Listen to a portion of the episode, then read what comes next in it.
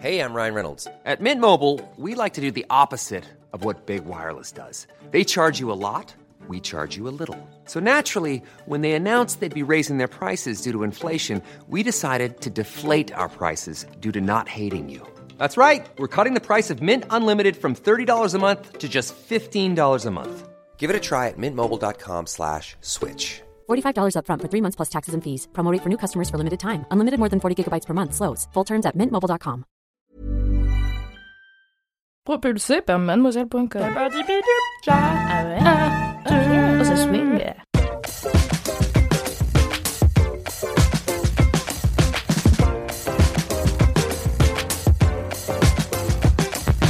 Bonsoir Waouh, quel beau cœur, quelle belle énergie. Bonjour, laisse-moi kiffer. Je ne suis pas Alix Martineau comme vous pouvez l'entendre, je suis Mimi et je remplace Alix qui est comme toute star qui se respecte au Festival de Cannes bien évidemment cette semaine où nous enregistrons ce LMK numéro 151. Incroyable, déjà Bien, 151 épisodes. Comme vous le savez, chers auditeurs, chères auditrices, si ce n'est pas votre premier épisode, ça fait un petit moment que je n'ai pas animé LMK. Je vais peut-être oublier des trucs, ça va peut-être être pas le bon ordre. C'est pas très grave, sachant que cette émission est quand même globalement bordélique. On est pardonné. Mais je n'ai pas oublié de vous présenter mes invités du jour qui me tiennent compagnie. J'ai même fait des petites praises. Oh Je l'espère qu'ils n'auront pas trop à rougir à côté de celle d'Alix. Let's go avec sa crinière de jet, on la confondrait volontiers avec Blanche-Neige, même si pour le plus grand bonheur de ses collègues, elle n'est pas du genre à siffler en travaillant, c'est Paola Oh, salut Paula. Je suis plus genre à crier en travaillant. Chacun Ce qui est paradoxalement moins chiant. Voilà. Ah, c'est mignon. C'est vrai que c'est mignon. Oui. Une gouaille à toute épreuve et un œil qui ferait honte à la moitié des peintres misogynes de l'histoire, c'est notre graphiste illustratrice Audeline J'aime bien, j'aime bien. Comment t'as calé dit, le j'avais envie de tacler Picasso un peu, C'est tu vrai, vois. non, mais- C'est pour lui Oh, ça lui spécifiquement. fait, ça lui fait du bien, je pense. Ouais, il se retourne un petit coup dans sa tombe et il est là, quoi Qui dit mal de moi Eh bien oui, tu es un peu ose. Picasso. ouais. Il faut savoir, c'est la vie. Et enfin, l'homme le plus glowy de Paris, celui qui cite tant de designers danois qu'on se demande parfois s'il n'a pas de l'Alborg qui coule dans, qui coule dans ses veines, c'est Anthony Hello, hello. Vous apprendrez donc que l'Alborg est l'eau de vie danoise et la boisson nationale du Danemark. Ce que j'ignorais Ah, car j'ai googlé alcool danois afin d'écrire cette présentation. D'accord. Oh, ça va, c'est c'est facile à dire quand même. Alborg. Alborg. Alborg, ça va, c'est pas trop, Ouais. euh, c'est pas trop piégé. Et moi, je suis Mimi, rédactrice en chef de Mademoiselle, pour celles et ceux qui ne savent pas encore. Et hôtesse de ce podcast pour aujourd'hui. Tout à fait. Pour euh, quelques deux ou trois fois, puisqu'après il va y avoir les congés. Euh, moi, je vais partir en congé, Alix va partir en congé, etc. Ah, Donc, il est possible que vous me réentendiez animer LMK pendant cet été. Mais du coup, la bonne nouvelle, c'est que LMK ne s'arrête pas pendant cet été. Ah, c'est bien. 100% des podcasts font les grandes vacances comme si on était au lycée. Euh, ce n'est pas notre cas, car euh, nous aimons parlons- parler dans des micros et raconter notre vie. Donc vous aurez LMK comme prévu cet été, y compris sur Twitch le dernier jeudi de chaque mois. Donc soyez là. Incroyable. Trop Incroyable. bien, trop bien. Let's go avec la première étape. Est-ce que vous avez des commentaires? Paola, est-ce que tu as un commentaire? Oui, mais moi c'est un commentaire qui est long parce que c'est une histoire en fait qui découle d'un commentaire. Bah go C'est pas comme si ce podcast était court dans la vie. Et donc- voilà, je suis Oh dit non, là aujourd'hui je me lâche. long. Mais, mais long, long Long, vous allez comprendre. Ah. En fait, il s'avère que j'ai déménagé ce week-end pour la troisième fois cette année. Bref. Ah. enfin, moi, j'ai pas déménagé, mais on, on a fait un déménagement, un emménagement, un redéménagement. Là, je quitte mon appart où j'étais depuis 4 ans. Donc, en 4 ans, t'entasses des trucs. Sauf que je n'ai ni permis, ni ami disponible, ni ami ayant le permis, ni camion, ni rien en fait. Et euh, du coup, j'ai lancé un appel à l'aide sur Instagram euh, il y a euh, quelques jours en disant Hey, si t'as un camion, un peu de temps, T'as un camion Et deux bras qui font. et voilà, et deux bras qui fonctionnent et les jambes aussi de préférence, ce serait super de, de venir m'aider. On parle euh, rémunération, nan nan nan, en MP quoi. Et je reçois un message, attention, de Vic, Victoria, qui est une LM Crado. Oh, Oh, sympa. Une LM crado donc les Une LM. personnes. C'est la ça, loi. exactement. Et qui me dit Hello, j'habite Montrouge aussi et j'aurai une voiture dimanche après-midi. Je peux te dépanner si tu veux. Et là, je lui dis mais tu me sauves la vie, euh, Vic, c'est super gentil. Euh, et je lui dis ben voilà c'est super. En gros euh, le box que j'ai loué pour l'été parce que évidemment je ne vais pas payer de loyer pendant deux mois n'étant pas là, donc j'ai loué un petit box. Est à 4 minutes de voiture. Je suis étudiante, j'ai pas trop d'argent, mais je peux te donner 20, 30 euros. Dis-moi ce qui te va. Et elle me dit pour la rémunération, les fous rires sur LMK et Game of Roll me suffisent amplement. Oh, t'es trop mignonne. Oh, c'est trop mignon. Et c'est incroyable. C'est enfin évidemment bon, j'ai insisté, mais bon, elle n'a pas voulu. Ce que je conçois, ce que je comprends et ce que je trouve très gentil. Et du Oui. coup, Vic est venue. Elle ne m'a pas lâché au dernier moment. Elle est venue avec la voiture de ses beaux-parents. Elle conduisait bien. Elle conduisait super bien. Audeline qui pose les vraies questions. Elle avait encore le A ou c'est bon Elle avait Non, même pas. Et en plus, ce qui est incroyable, c'est que elle kiffe les déménagements. que Ah, c'est le genre de personne. ça. Oui, elle kiffe les Moi, déménagements. j'aime bien faire la vaisselle, donc je peux rien dire, tu vois. Elle m'a expliqué qu'elle en a pas fait beaucoup, mais le dernier qu'elle a fait, elle a trié ses cartons par poids pour pouvoir euh, les savoir comment les mettre dans, dans l'endroit où organisé. fallait les mettre. Alors que moi, c'est mon 15e, 14e déménagement. Je trie toujours mes cartons. Je sais même pas si la cuisine, la salle de bain, c'est ensemble. Enfin bref, c'est une catastrophe. Toi aussi, t'as des fourchettes avec tes bouquins et des slips Ah et oui. t'es là. C'est quoi, ferme le carton Oui, voilà, complètement. T'habites de bain, salle de bain, euh, cuisine. Oui, alors, allons-y, c'est super. Oui. Non, vraiment, c'est une cata. Elle m'a aidé à porter tous les cartons. Elle m'a aidé à démonter le lit parce que moi, en trois heures de temps, j'avais pas compris comment démonter mon lit. Ah, en deux minutes, elle m'a dit non, mais c'est bon, il y a trois vis, faut juste les enlever. J'étais en mode super, ok. Incroyable, Vic. Donc incroyable cette euh, Vic, vraiment une, une personne adorable qui aime beaucoup LMK, qui euh, vous adore, qui vous suit depuis très longtemps et, euh, et du coup bah voilà merci Vic, je lui fais une Oh. énorme dédicace Merci, Vic. parce qu'elle m'a sauvée. Elle a fait quand même trois allers-retours avec moi. Euh, elle a déchargé les cartons. En plus, je me suis bloqué le dos, donc vraiment, elle a rien n'allait. J'ai un limbago là depuis euh, trois jours. Elle m'a vraiment, mais enfin, elle m'a sauvé la vie. Il y avait euh, 57 mètres carrés quand même à, à déménager. Ah oui. Oui. Et euh, Pour un combien après? Pour un box de 4 mètres carrés. Ah oui. Euh, Voilà que j'ai loué, mais faire tout une petite passait. annonce euh, location d'appart Ah à bah Paris Oui, si bah écoutez, hein. euh, voilà les gars, euh, je cherche pour septembre, euh, à partir du 1er septembre, euh, je cherche un appartement en colocation de préférence sur Paris pour un budget de 500, entre 500 et 600 euros avec APL, hein, parce qu'il faut pas abuser. Euh, voilà, sur Paris ou en proche banlieue, mais j'aimerais énormément que ce soit sur Paris, euh, du côté de Belleville. Par- Oh. On sait jamais. T'as- une rue, t'as- non mais Belleville, j'ai un énorme coup de cœur. Non, je rigole. En vrai, tout Paris m'intéresse et l'approche banlieue, juste pas euh, pas euh, Ivry, euh, Villejuif et tout parce que je, C'est loin. je peux pas et c'est trop loin. C'est un peu gris. Et c'est Désolé. je, peux voilà, j'ai besoin de ah non, je peux pas. Je peux pas. Mais les gens Je sont très sympas. Après. Oui, c'est ça. Après si vraiment gauche. je suis à la rue, je vais Ah, pas dire euh, c'est les cocos, c'est ça. Non, si je suis à la rue, je vais rien dire mais voilà, enfin, envoyez-moi voilà, si vous recherchez une coloc pour septembre, I'm here. Elle est adorable, elle ne sait pas faire des cartons efficacement, ni démonter un lit, mais c'est pas où là vous avez envie de l'avoir dans votre vie car elle est adorable. Oh, Oui. c'est Mais Vic, peut-être que d'une pierre deux coups, elle a peut-être un truc. Non, euh, elle habite déjà avec euh, on en a parlé. Elle est dé- T'as essayé quand même. Ouais, voilà. Elle est, elle est déjà, enfin, j'ai pas essayé, mais elle, elle m'a expliqué qu'elle vivait déjà, bah, du coup, à Montrouge, apparemment. Oui, bon, bon. Et, euh, et voilà. Non, mais du coup, euh, je, elle m'a sauvé mon week-end, hein, clairement. Elle m'a sauvé la vie. Franchement, big up Vic. Et le Big jour up. où on fait du vrai merch LMK, genre des t-shirts, euh, la pistache des podcasts, euh, on lui en mettra un de côté. Ah ouais. Avec grand Oh. plaisir. Et le jour où on refait peut-être des LMK en public, Vic, tu nous envoies un DM, on te met sur liste, tu dis c'est moi qui ai déménagé Paola. tu viens gratos, y a pas de problème. Mais Ça je vous donnerai plaisir. son Instagram. Tout à fait. Merci beaucoup Vic et merci Paola. Je vous en prie. Audeline, est-ce Oui. que tu as un commentaire Oui, de Ah. Nathalie Debili. Parce qu'en fait, je- bah, au dernier LMK, euh, j'avais un peu raconté ma life en disant que quand j'écoutais de la musique, bah, euh, je me faisais un peu des petits films, tu vois. Des... Je rêvais un peu ma vie, euh, je gagnais le César, euh, je chopais François Civil, etc. Et du coup, C'est Elle- la prémonition finalement, tu vois. oui, bah, c'est ce qu'elle m'a dit Alice. Bon, pour l'instant, il s'est rien passé. J'attends toujours. Elle va peut-être le croiser à Cannes, elle dira. Elle va revenir avec les 06 de France. oui, ça se trouve, c'est, c'est pas toi qui as cheveux, finalement, Adeline. Je vais le harceler après. Alors après, euh, elle m'a mis Meuf, je suis émue. Je viens d'écouter le dernier LMK et je fais la même chose que toi. M'en doutais. Ah, Je me fais des films, mais tout le temps, genre en marchant, dans les transports, avant de dormir. J'appelle ça mes moments d'imagination. Franchement, c'est le kiff de ma life. Honnêtement, je suis très contente d'avoir trouvé quelqu'un qui le fait aussi. Je pensais être seule. Eh bien, non. Et sinon, j'adore ta voix. Alors, C'est la première personne qui me dit ça. J'aime trop ta voix aussi. Moi aussi, j'aime trop ta voix. Et tout le monde dit que j'ai une voix de poissonnière, notamment ma mère. De Elle dit vraiment une poissonnière. Ouais, je gueule et tout. J'aime trop quand tu fais l'MK. Euh, bisous, bisous. Tu mérites 5 étoiles sur Apple Podcast. Oh là là, que c'est le sang, ça. C'est tu mérites en plus. C'est le pas LMK direct. mérite, c'est Voilà, toi bah. tu mérites 5 étoiles sur Apple Podcast. Bah, bisous à toi, euh, Nathalie. Ou Tout Nat. à fait. Bisous Nat. Salut, bisous, C'est marrant, j'ai l'impression qu'au collège et lycée, je faisais beaucoup ça. Écouter de la musique, euh, genre euh, à l'arrière du bus, la tête contre la vitre et Mais c'est ce qu'elle rêver disait. ma vie et plus trop maintenant. Mais je crois que c'est parce que maintenant j'écoute des podcasts, donc euh, Oui. je suis rentrée dessus. Et t'as une vie, t'as une belle vie.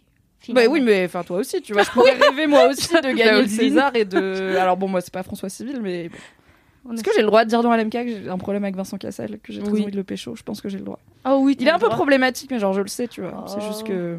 Bad boy un peu. Ah ouais, mais bon, on n'est pas. on Je pense que pas c'est sur des- côté problématique. J'en suis arrivée au point où j'ai des choix de partenaires qui sont bons, mais dans mes fantasmes, c'est toujours des connards. Globalement, il y a un point commun, quoi. C'est normal. Écoute, tant que ça reste un fantasme. Voilà, Oui. c'est entre moi et moi. Il faut que ça reste un fantasme même. Tout à fait. Et espérons que je ne fasse pas de prémonition sur Pécho Vincent Cassel, car euh, après j'aurai des problèmes politiquement dans ma tête et mon cœur. Mimi, plus en phase avec ses convictions. Que faire Catastrophe. ma libido m'a trahi. Anthony, est-ce que tu as un commentaire? Oui, oui, oui. Alors, euh, déjà, j'en ai eu plusieurs sur Matière Première, le podcast que je- j'occupe avec euh, Alex Martineau, qui est génial à la prod, euh, sur la mode, la mode éthique, et c'est sur le flux, euh, les mini-séries podcast de Mademoiselle. Donc, abonnez-vous. Excellent contenu. Voilà, voilà. Merci beaucoup.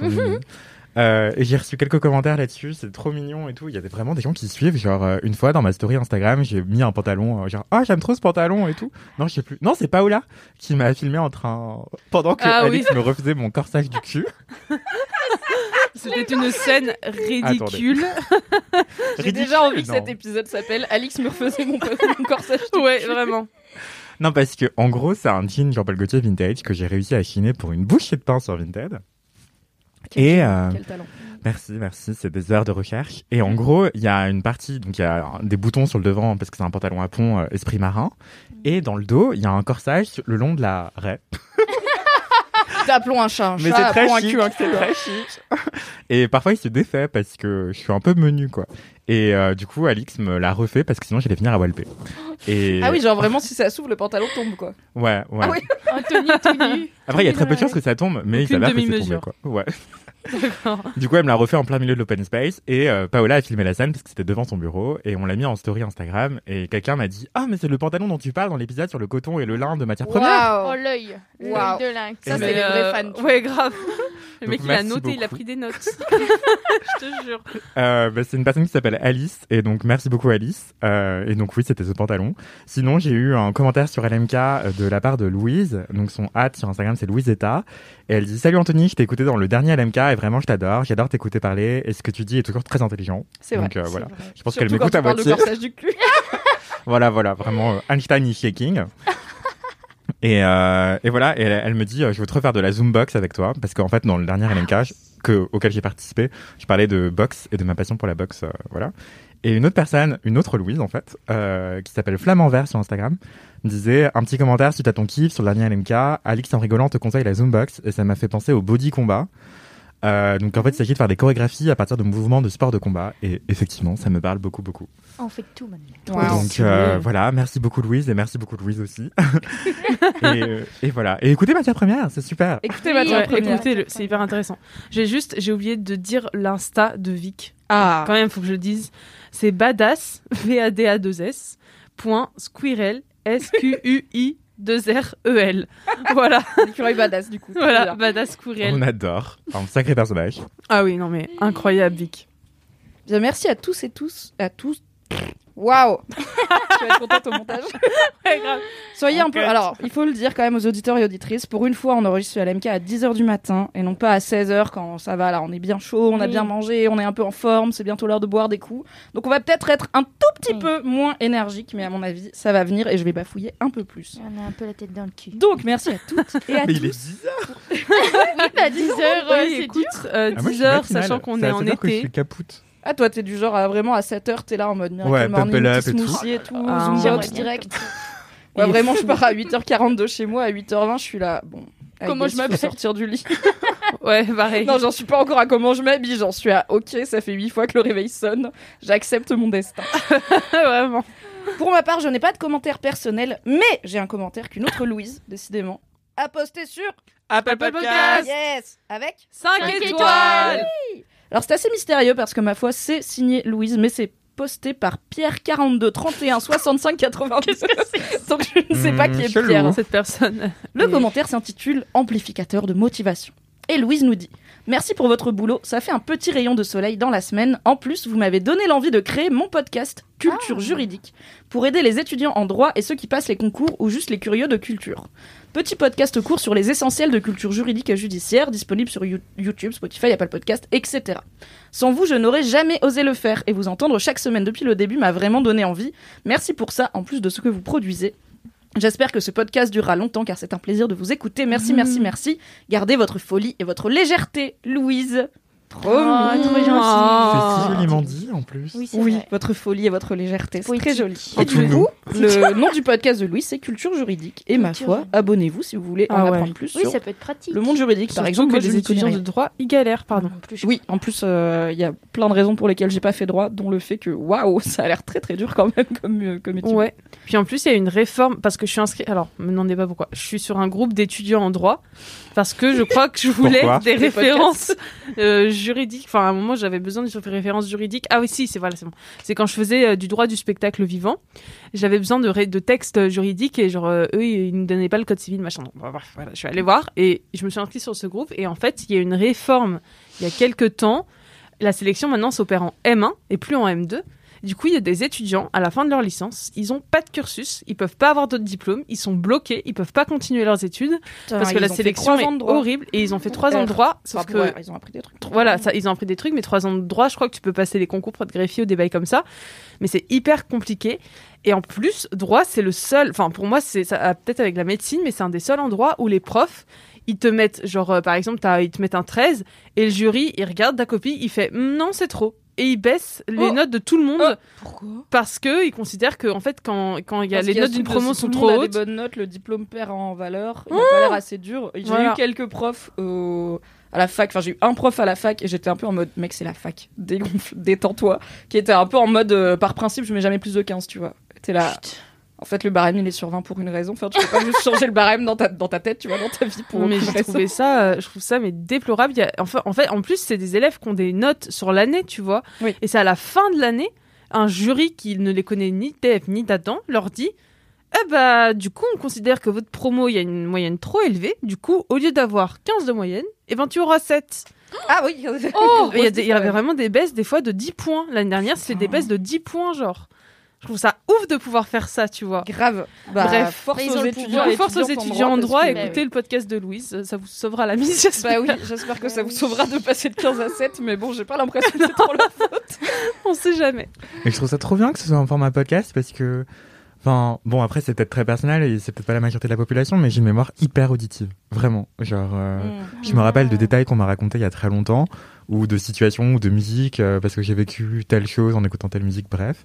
Et tout ce que j'écoute en podcast, je le retiens tellement mieux que ce que je lis ou quoi que ce soit d'autre, quoi. Peut-être qu'un jour on fera des podcasts de révision, mademoiselle, mais bon, il y a tellement de domaines différents, mais peut-être un jour pour le bac ou quoi, tu vois, on fera Ah, pas le bac philo en podcast. Je n'ai rien promis, je ne suis pas Alix, je ne gère pas les podcasts chez mademoiselle, mais un jour peut-être. Bah oui. Pour tous les gens qui ont une mémoire auditive comme toi, écoute. Moi j'ai une mémoire visuelle, donc euh, vraiment, je peux écouter le même podcast quatre fois et je suis là.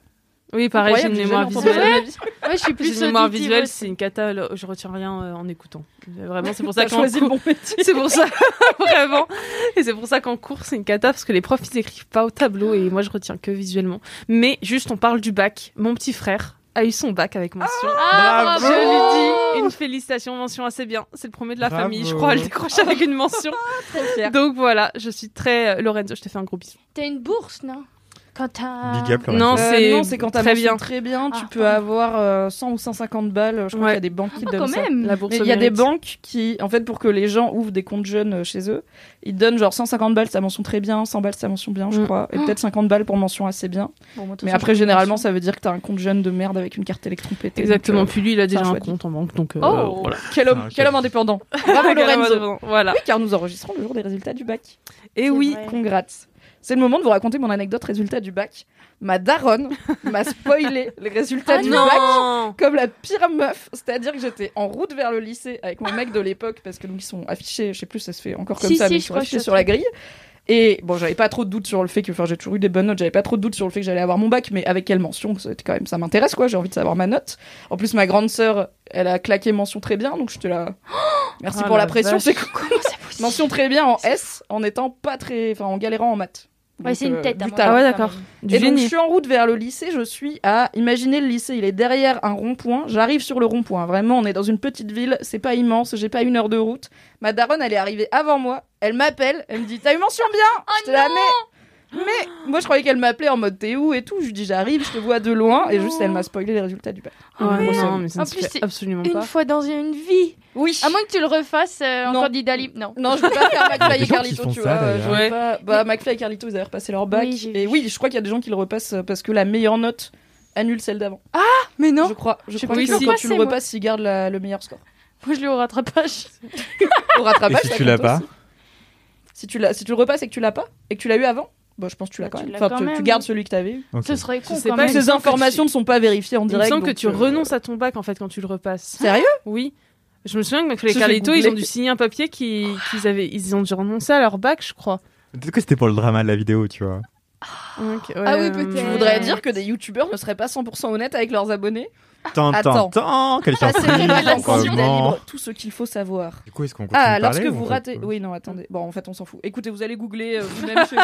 euh, On n'est pas de non plus journaliste, On hein. va euh. pas vous donner C'est ça. 100% des infos dans LMK, c'est pas le Bien sûr concept. que non. On ne sait Par pas quand on contre- parle dans cette émission. J'ai un- une anecdote aussi sur les résultats du bac. Qui Allez. Je trouve franchement qu'elle pèse. C'est pas, ça me concerne pas moi, mais bon, comme vous le savez, du coup, j'en ai parlé. J'étais dans un très grand lycée, donc il y avait beaucoup de monde.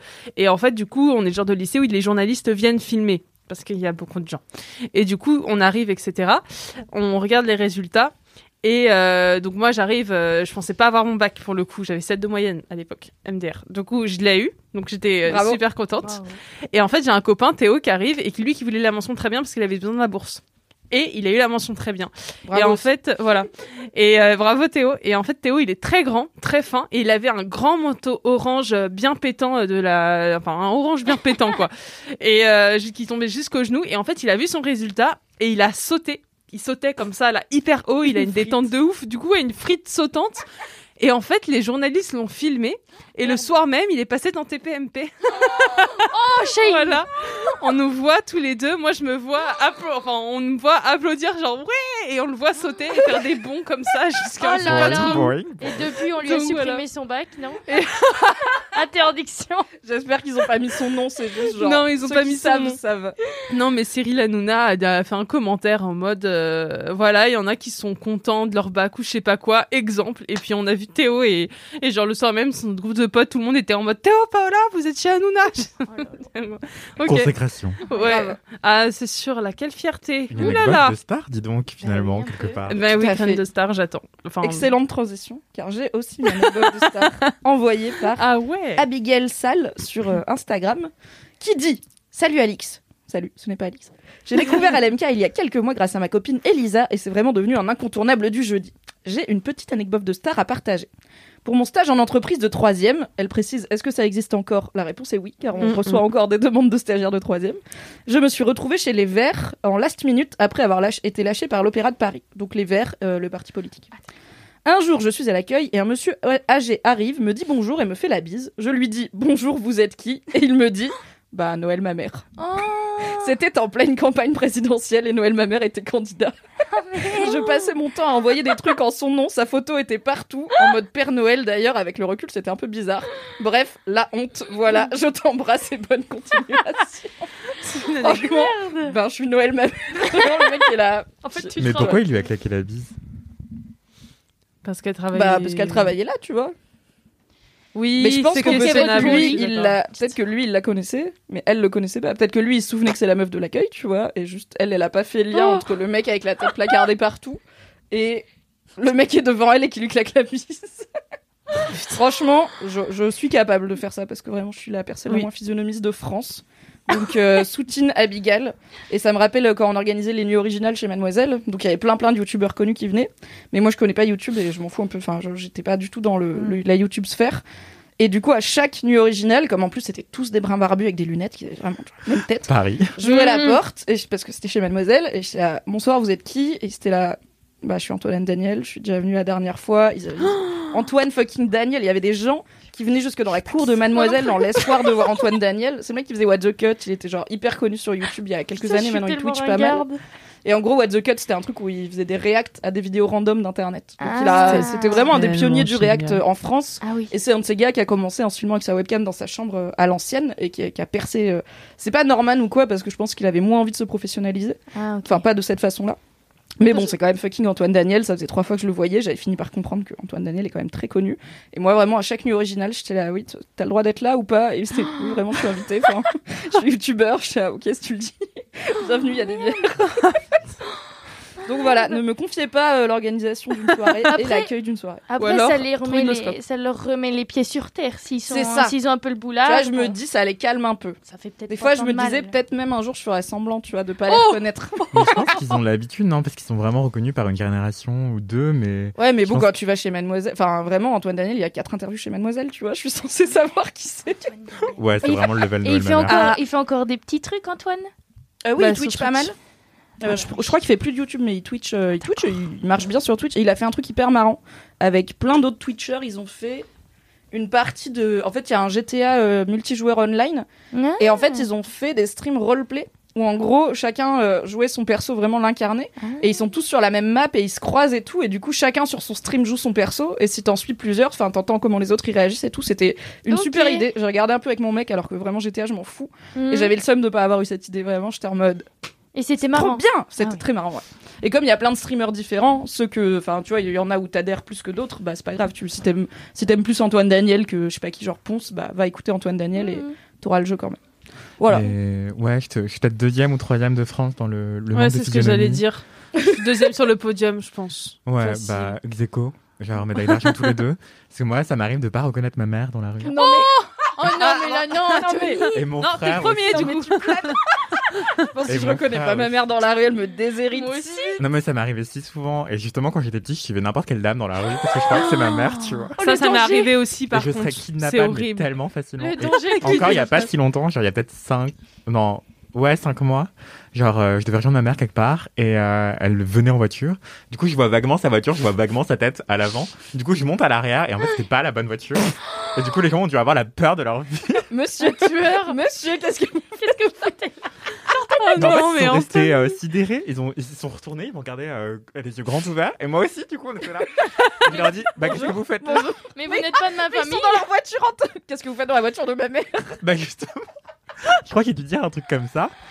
Et ils ont et en fait ils ont bugué genre ils ont mais mais, mais... Et après, j'étais là, ah pardon je me suis trompé de voiture et je suis ressorti euh, comme une fleur tu vois Les gens, ils ont vécu Oh un bug dans la matrice. Oui, Vas-y, on reprend notre journée. On Ils en doivent parle en parler à leur repas de famille et tout, je suis sûre. grave on a failli être braqué je sais pas Du coup, tu- est-ce que si quelqu'un vient vivre chez toi et te dit, bah non, mais on vit en coloc, genre, Je combien de temps tu vas, ouais. tu vas mettre à accepter l'information?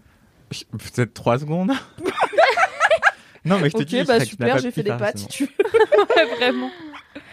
Incroyable. enfin voilà et Très sinon bien. mon frère ça m'arrive aussi souvent de le confondre avec n'importe qui dans la rue et de le regarder comme ça ou de pas le reconnaître et lui me dit, il me suive et après il me dit mais Anthony Anthony ça fait 3 heures que je t'appelle Et je ah pardon Bah c'est bien, au moins je sais que si je te croise dans la rue et que tu m'ignores, ce sera pas du snobisme, Ouais. c'est juste que c'est pas Ouais. ta faute. Tu es fait comme ça. C'est ainsi que la nature t'a fait. ouais, ouais voilà c'est pas ma faute c'est pas ma faute à moi C'est l'heure de finir cette intro avec la dernière partie de l'intro qui est la dédicace. Salut à toute la team des Limca, tous les LM Crado. Aujourd'hui, je voulais faire une dédicace à la première personne que j'ai convertie à Laisse-moi kiffer, qui est mon pote Axel, que j'ai très bien converti, parce qu'écoutez bien, il a écouté 10 épisodes en une semaine. Donc euh, voilà, grosse dédicace à toi Axel, Euh, je te fais des gros bisous et j'espère qu'on se voit bientôt. Ah. Merci beaucoup pour cette dédicace. Et pour rappel, pour envoyer vos dédicaces et vos jingles, c'est sûr, laisse-moi kiffer kiffer at mademoiselle.com. mademoiselle.com. Alright, let's go. C'est l'heure du jingle. Et après, c'est l'heure de kiff. Ryan Reynolds here from Mint Mobile. With the price of just about everything going up during inflation, we thought we'd bring our prices down. So to help us, we brought in a reverse auctioneer, which is apparently a thing. Mint Mobile unlimited premium wireless. Ready to get 30, 30, bit to get 30, bit to get 20, 20, 20, bit to get 20, 20, bit to get 15, 15, 15, 15 just 15 bucks a month. So, Give it a try at mintmobile.com slash switch. $45 upfront for three months plus taxes and fees. Promo rate for new customers for limited time. Unlimited more than 40 gigabytes per month. Slows. Full terms at mintmobile.com.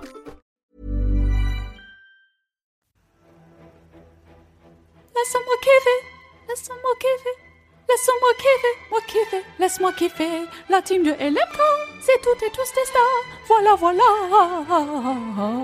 C'est l'heure des kiffs. C'est l'heure des kiffs.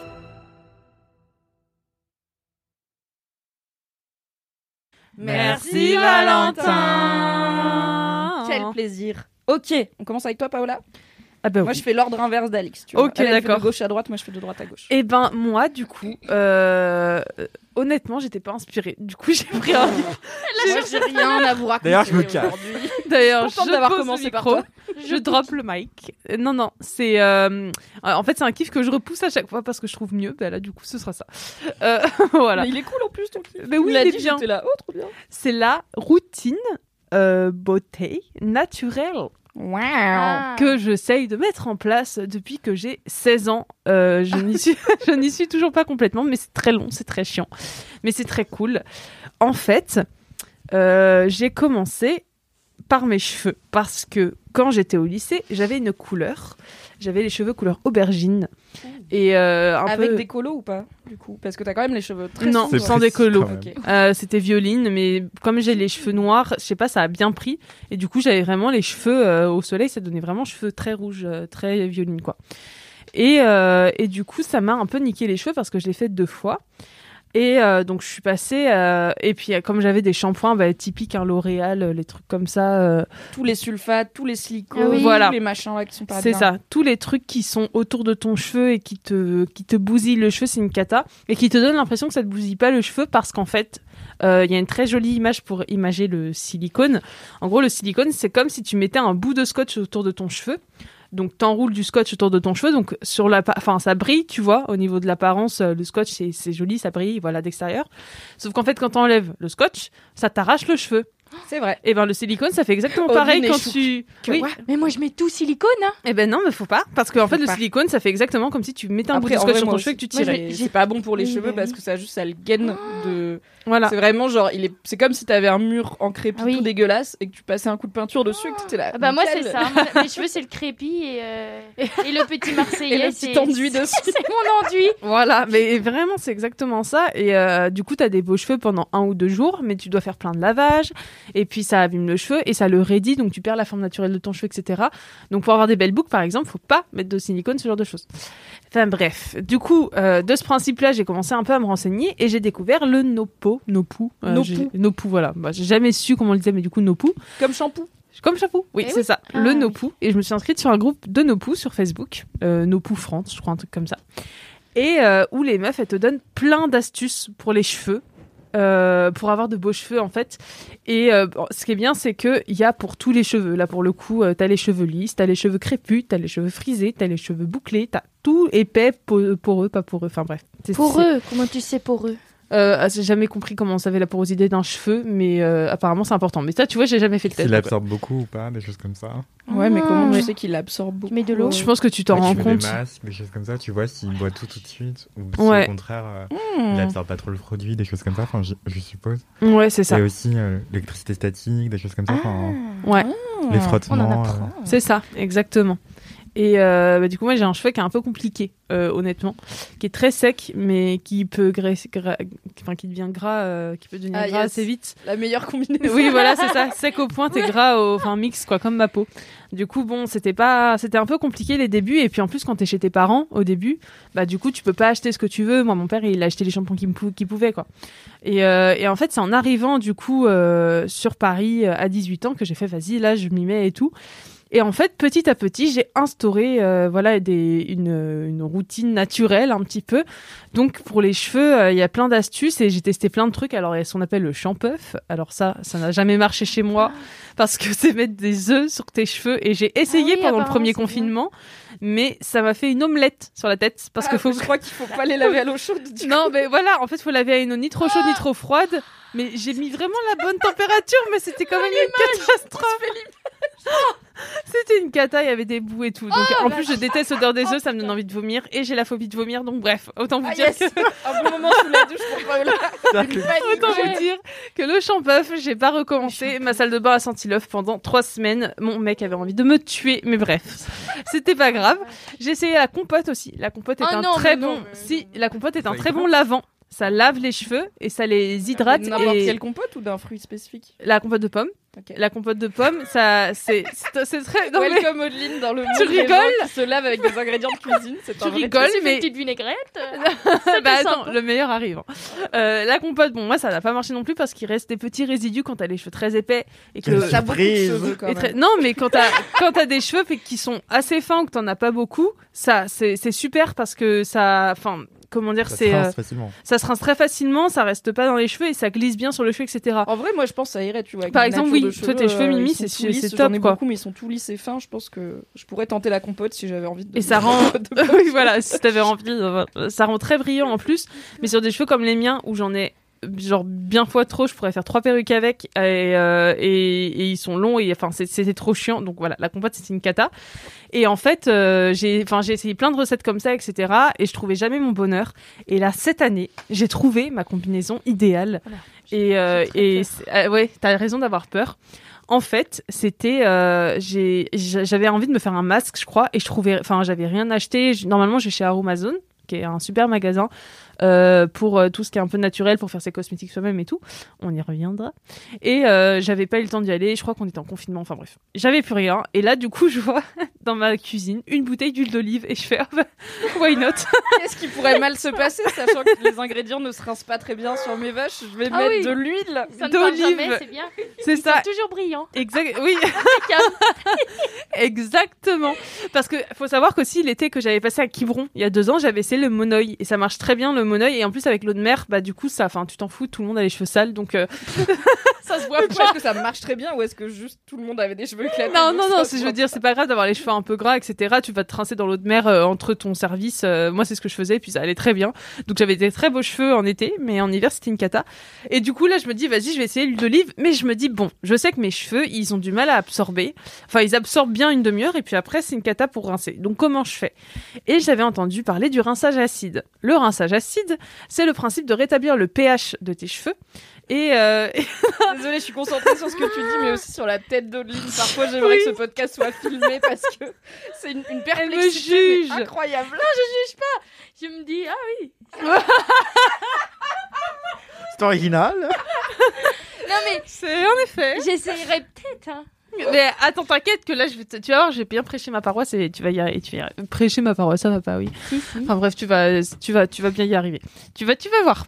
Et en fait, je me dis bon, du coup, faut trouver un moyen pour l'huile d'olive et le rinçage acide. En fait, ce qui est bien, c'est que ça te, euh, enfin, ça te rétablit le pH de tes cheveux et ça te le remet à, à zéro. Et ça te brûle non, en même temps. Bah Non, oui, c'est ça, c'est ça. pas du risque tout. pas de les abîmer. euh, Enfin, il doit y avoir un dosage quand même. euh. C'est ça. En fait, c'est que c'est de l'acidité naturelle évidemment. On va pas prendre de l'acide citrique, évitez. ne pas faire ça chez l'acide citrique, c'est pas ce qu'il y a dans les citrons Euh, pardon, pas de la. Enfin bon. euh, Oui, on va si. pas mettre de la javel. Mais voilà, tu mets pas de la javel, tu mets pas un truc. euh, tu mets pas un truc acide ou enfin tu mets pas du voilà mais euh, tu ne mets pas une bouteille de vinaigre blanc sur la tête par exemple Ah mais par exemple le vinaigre de cidre enfin le vinaigre de pomme le vinaigre blanc je crois que tu peux mais il faut vraiment pas trop doser et le citron c'est euh, les choses qui sont utilisées pour le rinçage acide et moi du coup je n'avais que du citron donc j'ai fait vas-y je vais prendre du citron sachant que j'avais déjà essayé le vinaigre de cidre que ça avait été une catastrophe parce qu'il y a du sucre dedans donc c'était chiant c'était horrible C'est incroyable que tu continues à essayer. Je suis vraiment. Mais en oui. mode, mais juste, il Mais- y a pas un moment où tu t'es dit, euh, vas-y, je vais acheter un shampoing solide, Mais un, non, peu, un peu bonne compo, et puis bye quoi. Euh, Le shampoing solide, je l'utilise tout le temps. Je prends celui de chez Lush. Et là, euh, chez Mademoiselle, on avait reçu des shampoings solides et j'en ai trouvé un qui était très top, tr- euh, naturel et qui sent très bon. Et du coup, je les, je les utilise pour le shampoing parce que il y en a, il y en a, elles veulent vraiment, euh, ou ils d'ailleurs, ils veulent vraiment arriver à ne plus faire de shampoing. Moi, c'est pas mon cas. J'adore ça. J'adore me faire des shampoings, etc. Donc, je voulais juste euh, avoir des bons soins euh, post ou pré shampoing, quoi. Et du coup, je prends mes citrons et je presse mes citrons dans un bécher que j'avais acheté. Et euh, je mets. euh, Le petit chimiste, la gosse c'est Breaking Bad. oui, grave, vraiment. Je mets un citron et deux litres d'eau. Donc vraiment, c'est leur... voilà, c'est acide, dilué, même, voilà, c'est très très bien dilué. Euh, je suis sûre qu'en buvant le truc, on sent pas trop le citron. Mais du coup, oui, vas-y. Parce que t'as que 2 litres d'eau pour rincer le tout. Non, mais je vais t'expliquer. Et en fait, du coup, je fais mon masque à l'huile d'olive et nanana, et ça fait des jolis cheveux, et je laisse poser un petit peu, je pense une nuit ou deux heures, je sais plus. Et euh, le lendemain, Entre la les deux, chose, entre les deux quoi. entre ouais, les googlez deux- comme d'habitude avant de faire des trucs qu'on vous dit Oh dans la là MK, hein, vérifiez quand même. Ça, non, mais ça, dé- ça dépend. Je sais plus si j'ai dormi avec ou si j'ai dormi sans, mais euh, dormir avec, j'aime bien aussi. Enfin bon, quand on est dimanche, je me fais mes petits sons et tout, c'est bien. Et du coup, le lendemain ou deux heures après, je sais plus, je prends ma douche, donc je rince euh, l'huile d'olive, je prends mon shampoing, je me fais un shampoing. Et je rince du coup en tout dernier, vraiment après avoir bien euh, frotté avec le shampoing, etc., les longueurs, etc. Je rince avec le rinçage acide. Donc là, faut aller lentement, faut bien mettre dans tous les cheveux, etc. Et les gars, c'est incroyable. Vraiment, c'est incroyable. C'est la première fois qu'un combo a marché. Waouh. J'avais les cheveux après qui étaient déjà légers. Et ça, quand t'as les cheveux épais, euh, Et que tu viens de mettre une bouteille d'huile dessus. Voilà. Pendant une nuit ou deux heures. C'est ça, ça fait hyper plaisir d'avoir les cheveux qui, qui vraiment genre sont, sont tous séparés les uns des autres. Il y a pas de, il y a pas de, on reste bloqué à un endroit quoi. C'est, tu tournes, ça fait une pub L'Oréal. Moi j'adore, Oh. c'est ma passion. Ah là, Audeline est Là, en train ça- de là, se dire, mais c'est pas mal Oui, en mais fait, vraiment, de vinaigre. Je te l'avais dit. Et, euh, et en fait, t'as, les cheveux tout légers, etc. Et ça rétablit, euh, enfin, le citron, vraiment, ça rétablit super bien ton, ton- l'équilibre un petit peu, je pense, de ton cuir chevelu déjà et de tes cheveux. Et, j'ai, et, j'ai, et du coup, j'ai fait, vas-y, euh, maintenant, je me ferai des rinçages acides. Et depuis, je me fais des rinçages acides à chaque shampoing. Et c'est Tu top. fais des shampoings quoi, une fois par semaine? Et ben, en fait, oui, depuis que je suis passée au naturel, euh, avant, c'était tous les deux jours, hein, vraiment. Ah ouais. Et maintenant, c'est entre une semaine et dix jours. En été, par exemple, c'est plus une semaine parce que voilà, mais en hiver, il reste propre une semaine. Et puis, comme je suis une énorme flemmarde, je me les attache et puis je, je oui, rince bon, euh, dix jours après. Mais c'est entre une semaine et dix jours. Et, euh, et c'est et c'est trop bien. c'est trop bien parce que déjà, ça économise de l'eau, ça économise des sous et ça économise plein de choses. Et c'est génial. Et, euh, et j'ai découvert un autre truc après cet épisode-là, ce qui s'appelle la clarification. Et j'en ai parlé il y a quelques jours. Euh, Odine, t'étais là avec Alix. Et en gros, la clarification, c'est un peu chelou. Euh, sautez pas de vos chaises, mais c'est avec du bicarbonate de soude. Euh, oui, je sais. que vous mettez dans un petit bol, vous mettez une ou deux cuillères, vous mettez un fond, enfin un peu d'eau pour que ça fasse une, euh, un truc un peu bah, liquide, mais pas trop liquide, quoi. Faut pas que ce soit trop dilué. Et en fait, vous mettez ça sur votre cuir chevelu. Faut pas le faire trop souvent. Et en fait, ça clarifie. Ça veut dire que ça enlève tous les produits de merde que t'as mis euh, pendant des années dessus, donc le silicone, les machins. Ça te clarifie tout et du coup, tu Mais non, repars mais à zéro. attends, Si t'as arrêté de mettre des produits au silicone il y a un an ou deux, Oui, Bah, moi je l'ai bon. fait, je l'ai Oui, plus, je l'ai fait plus tard la clarification, mais par exemple quand tu veux passer au naturel, c'est un super bon euh, truc pour le faire. Tu fais je une clarification. quand même, chers auditeurs, chères auditrices. Et c'est pas, je dis Oui. que tout le monde, tu vois, mais je sais qu'il y a plein de recettes beauté naturelle qu'on a parfois vantées chez Mademoiselle et qui deux ans après on était là, pas du tout, faut pas dire aux gens de faire ça. Ils perdent leurs cheveux. mais waouh, pas à ce point-là, mais tu vois, il y avait des trucs genre mettez du citron sur votre visage et tout, c'est genre. Ah oui, non, ça, c'est pas une cata. Ah oui. Euh, donc, euh, je sais pas, si jamais vous avez quand même des cheveux fragiles ou vous voulez un deuxième avis, demandez un dermato. euh, allez, Oui, allez bien voir, sûr. tu vois, essayer de trouver Et toujours part, tester derrière l'oreille, par contre. ouais. Moi, Ah je- oui, je- yes. ça, je le fais tout le temps. Avant la clarification, je l'ai fait. Vous testez juste derrière votre oreille parce que c'est là où la peau elle est la plus fine, je crois. Euh, vous testez euh, sur vos cheveux, vous mettez un petit peu de bicarbonate et vous voyez s'il y a une réaction. S'il y en a une, ben, évidemment vous évitez. Si ça Euh, mousse et que ça fume, euh, faut, voilà, c'est faut quoi. éviter. Et évidemment, la clarification, faut surtout pas laisser poser. Là, pour le coup, c'est un truc. Tu prends ton bicarbonate, tu te, Ah bah oui, tu oui, te frottes bien les cheveux, euh, tu vas avec les ongles, avec tout ce que tu veux, et tu rinces direct. Et après, tu fais un shampoing. Et, euh, et normalement, après, euh, t'es- ton cuir chevelu il repart à zéro. Euh, donc voilà. Moi, en tout cas, j'ai fait ça. Ça a marché. Après, j'ai des cheveux toujours euh, très secs, etc. Mais parce que l'huile, à ce que j'ai compris, ça nourrit. Mais enfin, ça arrive en finition, mais ça nourrit pas forcément toujours et ça n'hydrate pas surtout. Donc, quand tu te fais des soins pour les cheveux, faut un hydrolat, quelque chose qui apporte de l'eau. Euh, faut un- quelque chose qui nourrit, donc qui entre dans le cheveu et qui va le, qui va le, ben, le nourrir en fait comme un humain. Et euh, tu peux mettre du coup quelque chose qui va, euh, comme le silicone en fait, l'entourer pour le faire briller, etc. Donc ça, ça va plus être l'huile, etc. L'huile qui va nourrir, mais qui va moins entrer selon la porosité de ton cheveu justement. Donc voilà. Et, euh, et puis le rinçage acide, ça pour le coup, je crois que chez tout le monde, ça marche à peu près.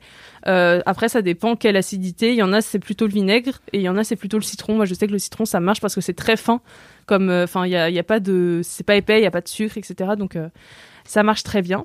Et euh, ce qui est trop bien, c'est que quand t'entres dans cette routine un peu naturelle, etc., tu l'étends à toute euh, ta salle de bain. Enfin, t'essayes en tout cas. Ouais, j'imagine que si t'en es à te foutre de la compote de pommes sur les vaches, tu vas peut-être pas après derrière mettre un bon gros masque visage euh, plein de silicone et de sulfate aussi, tu vois. Voilà, Restons cohérents. À part quand on me l'offre, etc. Mais j'achète plus en tout cas, ça c'est sûr.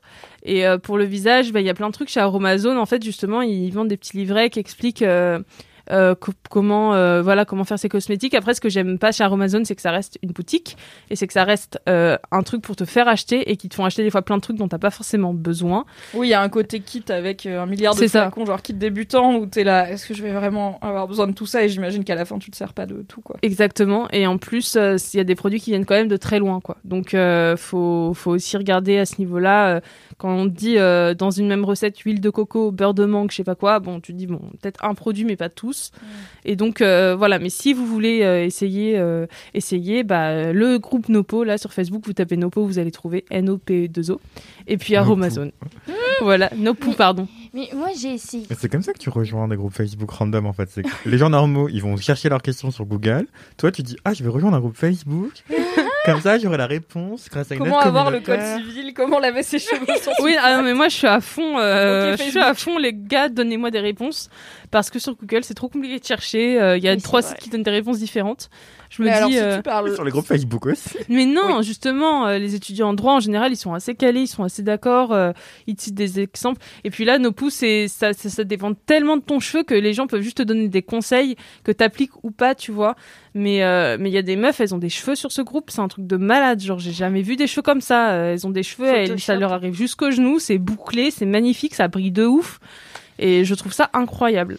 Mais moi, j'ai essayé. Honnêtement, je te dis. Bon, je suis repassée au shampoing. Comme c'est. je, je suis repassée au shampoing de merde, voilà. Parce que j'ai essayé des trucs comme ça. Enfin, j'ai essayé du rassoul. Je sais pas si tu sais. C'est une espèce Oui, de une argile, une espèce de terre. Alors déjà, oui, tes, tes cheveux un peu crassous. Et alors du coup, mais mais mais c'était une catastrophe. Déjà, j'arrivais pour le rincer. Et après, ça me faisait des boucles. On aurait dit des angles. C'était une catastrophe. Mais je crois que ça assèche pour le coup. Je Mais crois oui. que les argiles, c'est fait pour assécher les cheveux gras. Oui. Ah merde. Donc Le- forcément, ça t'a ça t'a asséché les En vaches, fait, euh, le rassoul, ça lave, fait mais il tout. faut mettre. Ah euh, non, mettre sur les non, longueurs. faut jamais mettre sur les longueurs. Il fallait lire le groupe Facebook en Oui, bah voilà, putain, merde, pardon. Les- En en c'est fait- comme un masque pour ton cuir chevelu, donc tu mets du rasoul aux racines, histoire Oui. de absorber l'excédent de sébum, mais t'as pas besoin sur les longueurs. D'accord. C'est bah, ça. C'est en plus l'eau de rinçage va suffire à vite fait enlever euh, Et même pour tes shampoings, euh, on appelle ça les shampoings cracra. Ah, dans la commu. Voilà, dans un commu, on appelle ça les shampoings cracra. Pour les shampoings cracra, t'as pas besoin normalement de mettre aux longueurs. Faut éviter les longueurs, faut toujours éviter les longueurs. Ah oui, Les longueurs, elles se, elles rincent à l'eau. Bah, Et surtout que t'as des boucles, donc ça va les alourdir et tout. euh. C'est ça. Et puis Il l'eau, quand tu enlèves ton shampoing cracra ou ton rasoul, bah en fait, en dégoulinant des- du cuir chevelu vers les longueurs, ça va suffire en fait. C'est ça, Oh. exactement. Comme Et le c'est- grand débat sur les gens qui se lavent pas les jambes dans la douche parce Non, que ça, ça l'eau savonneuse va finir par, euh, Ça par me rincer dégoûte, leurs je Après, les jambes, En est-ce vrai, que je me frotte pas toujours les Est-ce que c'est vraiment sale une jambe Mais c'est ça, tu vois, c'est genre. Je me ah, dis- si- alors si t'as crapahuté euh, dans des buissons en short, euh, oui, tu Oui, vois, mais ou dans la boue, mais si t'as ta jambe sous un pantalon toute la journée, est-ce qu'au final t'as vraiment besoin de la frotter ou pas? Bah C'est oui, un mais- c'est grand une débat. T'as les aisselles sous un t-shirt aussi. par Ouais, mais exemple, tu Mais tes aisselles, elles suent. Ouais. Mais Tes mollets, ils suent pas. Non, mais ils suent moins, tu vois. C'est juste genre. À part si t'as sué derrière du genou parce qu'il fait chaud, tu vois. C'est une réalité de la vie, franchement. C'est vrai, c'est vrai. Mais sinon, genre, est-ce que finalement, on est obligé, tu vois, on n'est pas obligé de laver ses longueurs? Est-ce qu'on est obligé de frotter ses jambes? C'est un grand pas. débat. Je Je pense qu'il y aura jamais de consensus. Je suis prête à le dire, voilà, au micro. Je, ne- je ne me frotte pas toujours les tibias sous les fois, je suis là, ça passe. Moi, je les frotte, mais si rapidement que. Oui, c'est un truc que tu passes, quoi. T'as l'idée de les frotter, tu vois. Ça ouais, c'est ça. En général, quand je suis en train de frotter mes mollets, c'est que le- c'est le temps de finir la douche et j'aime pas rester longtemps sous la douche. Du coup, euh, Mais après, Je comprends ce que tu veux dire, Audeline, parce que j'avais essayé aussi quelques trucs euh, naturels pour les vaches, et c'est vrai que il y a pas mal de gens qui te présentent ça en mode c'est le produit magique, prends-le, euh, fais-toi avec, et en fait, bah non, parce que le rasoul c'est un produit qui a un but qui est de bah, de- D'assécher, d'assécher, euh, d'assainir un cheveu gras, donc en fait c'est pas un produit du quotidien. Ouais, mais j'ai une boîte de rassoul, moi, chez moi. hyper gras. Qu'est-ce que j'en fais T'as des trucs, moi on m'a dit vas-y go l'huile de coco c'est très bien et j'étais là bah c'est de l'huile ça nourrit mais pas du tout l'huile de coco ça nique les vaches et ça éclate les colorations et je savais pas et parce que j'en mets, moi. Ça assèche beaucoup l'huile de coco paradoxalement pour une huile, parce qu'en fait il y a des huiles qui assèchent et des huiles qui nourrissent, même C'est si ça. euh, en Et soi en ça fait, reste ça, très ça gras, dépend pas de ta, ça dépend de ta nature de cheveux. En fait, c'est pour ça que sur euh, le groupe euh, dont je parlais tout à l'heure, euh, les meufs, elles, ont, elles prennent toujours des pincettes en mode mais attention, c'est pour moi, c'est pour mon Oui. cheveu. Comme on a un Ah. cheveu qui se ressemble, peut-être ça va marcher, mais c'est pas un truc miracle. Yes. Parce que il y a des, il y a des meufs, le rasoul, elles vont en faire un, elles vont avoir des cheveux magnifiques, mais il faut toujours mettre un hydrolat et un, truc qui nourrit. Ah bah euh, voilà. Moi, je connaissais Donc, pas voilà, le nom. c'est pour ça. Mais, Je mais pas son existence. Excusez-moi. Et l'huile de coco, euh, c'est, euh, ça vient. Alors attends, l'huile de coco, par exemple, tu peux l'utiliser pour ce qu'on appelle sceller, comme c'est une huile qui durcit. Quand tu mets un hydrolat, euh, comme l'aloe vera, par exemple, ça s'évapore en fait l'aloe vera très vite. Et pour sceller l'aloe vera, pour qu'elle reste sur ton cheveu, tu mets une huile qui va venir euh, du coup la, enfin la coller quoi à ton cheveu. Donc l'huile de coco, ça Mais peut servir à ça. gras, non? Non, ça c'est l'hydratation. Mais en gros, c'est le principe de l'eau et de l'huile. euh, L'eau, Oui, elle l'huile, s'évapore, si tu mets une couche d'huile Donc ça c'est pas l'huile sur tes vaches, donc t'as les cheveux gras. Ah bah après Oui, mais tu, les mais justement il y a des cheveux qui aspirent l'huile de coco, qui l'huile de coco Ah. pénètre le cheveu. Donc ça en fait ça dépend. Il y a des cheveux ça va les aider. Par exemple l'huile de coco c'est, je crois qu'il y a pour les pour certains cheveux euh, très frisés, ça c'est bien parce que ça dessine les boucles aussi. Du coup comme c'est une Oui. huile qui va durcir etc. Donc il y en a qui s'en servent presque comme euh, gel un peu structurant ou pour euh, voilà pour nourrir etc. Mais par exemple sur mes cheveux à moi l'huile de coco c'est une catastrophe. Je ne peux pas Bah en oui, utiliser. enfin, Pourtant c'est une huile qui est très fine. Mais C'était pas une bonne idée. Donc Voilà. renseignez-vous bien euh, pour tout ce qui est ingrédients miracles naturels, mais après, effectivement, à la base, on... c'est à peu près communément admis, je pense, que les shampoings cracra, c'est assez cracra et que c'est beaucoup de bluff. En fait, c'est un peu genre, ils abîment tes cheveux et Oui. ils te les gagnent dessus et comme ça, tu t'en rends pas compte. Oui, oui. Et du coup, comme ça, tes cheveux ont besoin d'être lavés régulièrement, donc tu utilises plus de produits. Ils sont secs si tu mets pas de masque dessus parce qu'en fait, t'en prends pas soin et qu'ils ils vivent qu'avec les masques, donc t'achètes des masques qui coûtent 8 balles, etc. Donc, voilà. c'est un petit processus pour s'en détacher que je n'ai pas fait non plus, donc je ne te juge pas. Mais bravo d'avoir. Est-ce que t'as fait la cure de sébum? Je l'ai fait, je l'ai fait deux fois. J'ai fait euh, bah, le premier confinement, j'ai presque fait un mois, mais c'était une cata parce que la cure de sébum, en fait, ça marche. Donc la cure de sébum, juste pour expliquer, c'est le le sébum, en fait, c'est l'huile, euh, enfin c'est le gras que développe ton cuir chevelu naturellement. Donc c'est comment dire, c'est ce que ton corps produit pour protéger ton cheveu. Donc euh, en théorie, c'est ce qui est le mieux pour ton cheveu. Euh, même sinon, on essaie de l'enlever parce qu'il y a un aspect esthétique qui est pas bon et parce, que trop de sébum tue le sébum, quoi. Ça étouffe ton cheveu. Du coup, la cure de sébum, en fait, c'est le principe de pas se laver les cheveux pendant quelques temps, euh, donc deux semaines, enfin selon ta longueur, en fait, normalement, faut aller jusqu'aux pointes, et de brosser le cheveu pour que le sébum descende sur les longueurs.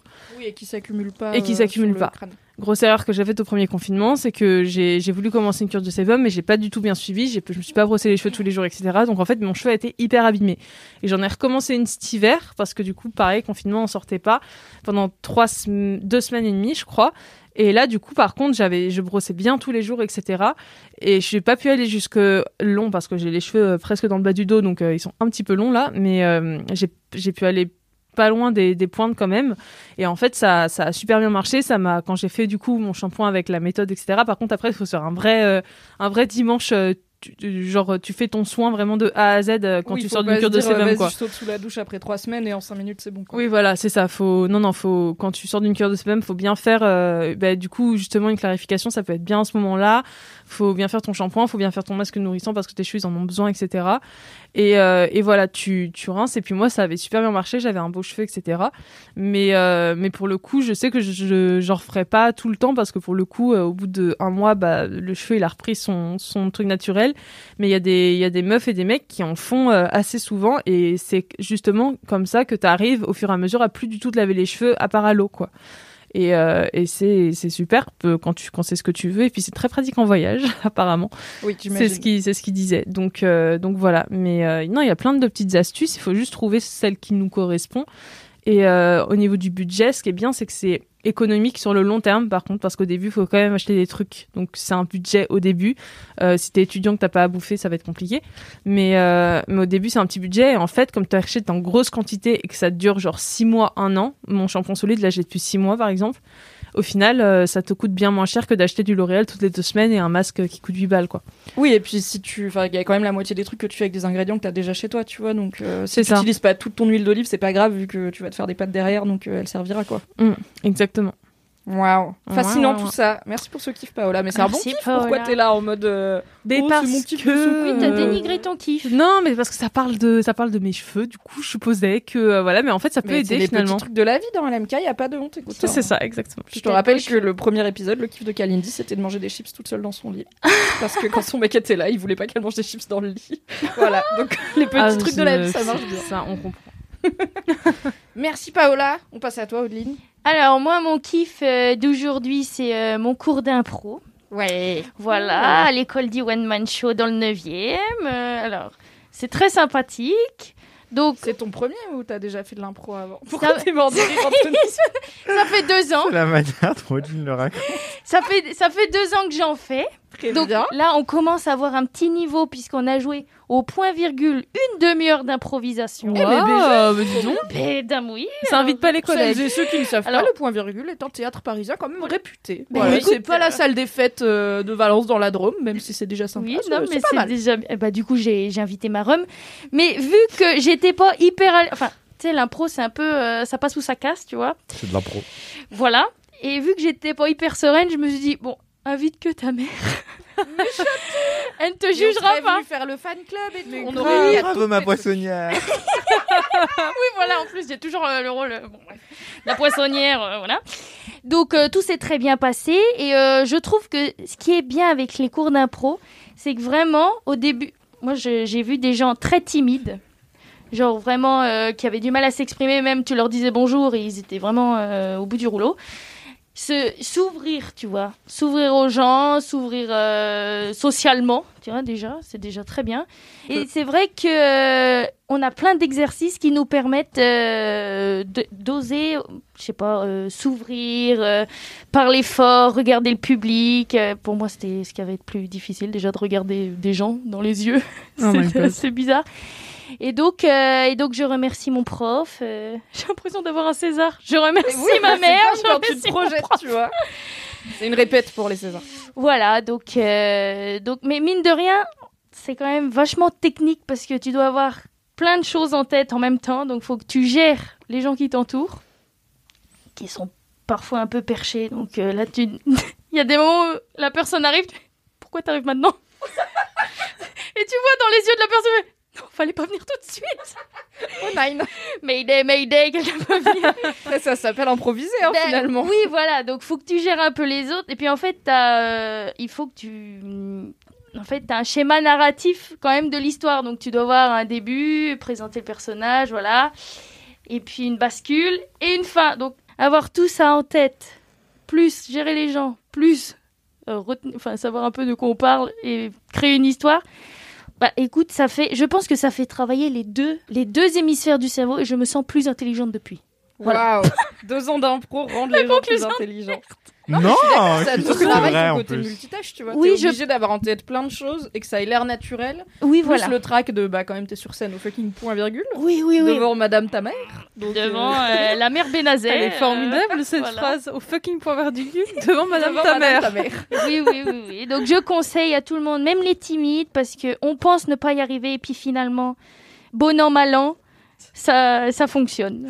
T'es le genre de personne à dire nonobstant aussi ou pas pas encore, mais ça ne serait tardé. Elle va le devenir, je pense. Bientôt au point virgule. J'ai jamais compris ce que ça veut dire. nonobstant. Moi non plus, j'oublie à chaque fois. Nonobstant, c'est euh, sans prendre en compte ceci. Genre. euh, Ah. Nonobstant la canicule, elle a mis une doudoune. Wow, Oui. cette phrase est Ou, incroyable. euh, Incroyable. nonobstant euh, le fait qu'il vote de droite, il est très agréable comme personne. tu vois. Phrase qui n'existe pas, mais euh, c'est l'idée. Ok, ok. Si Aïda t'entendait. Fais abstraction de J'avoue, c'est irréaliste ce que tu viens de dire, Mimi.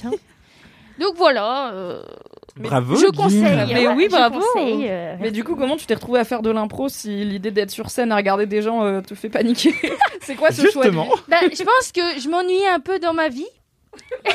J'avais envie de me faire peur. Et en fait, je voulais faire du théâtre. Mais euh, bon, c'est vrai qu'apprendre un texte, moi je me connais.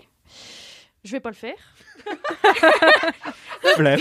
J'adore cette certitude à ton propre sujet qui est juste genre.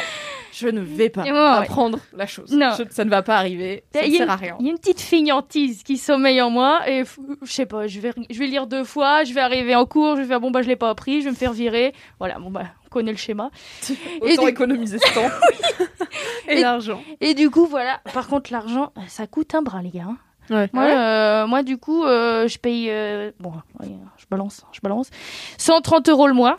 Bon, Ah ça, ouais. ça paraît pas énorme comme ça, mais pour, Bah, faut les sortir quand même. Ouais. faut les sortir. Donc C'est plus cher euh, que mon abonnement smartphone et box et Netflix réunis quand même. Eh ben, Ça fait 1560 1560 euros par an.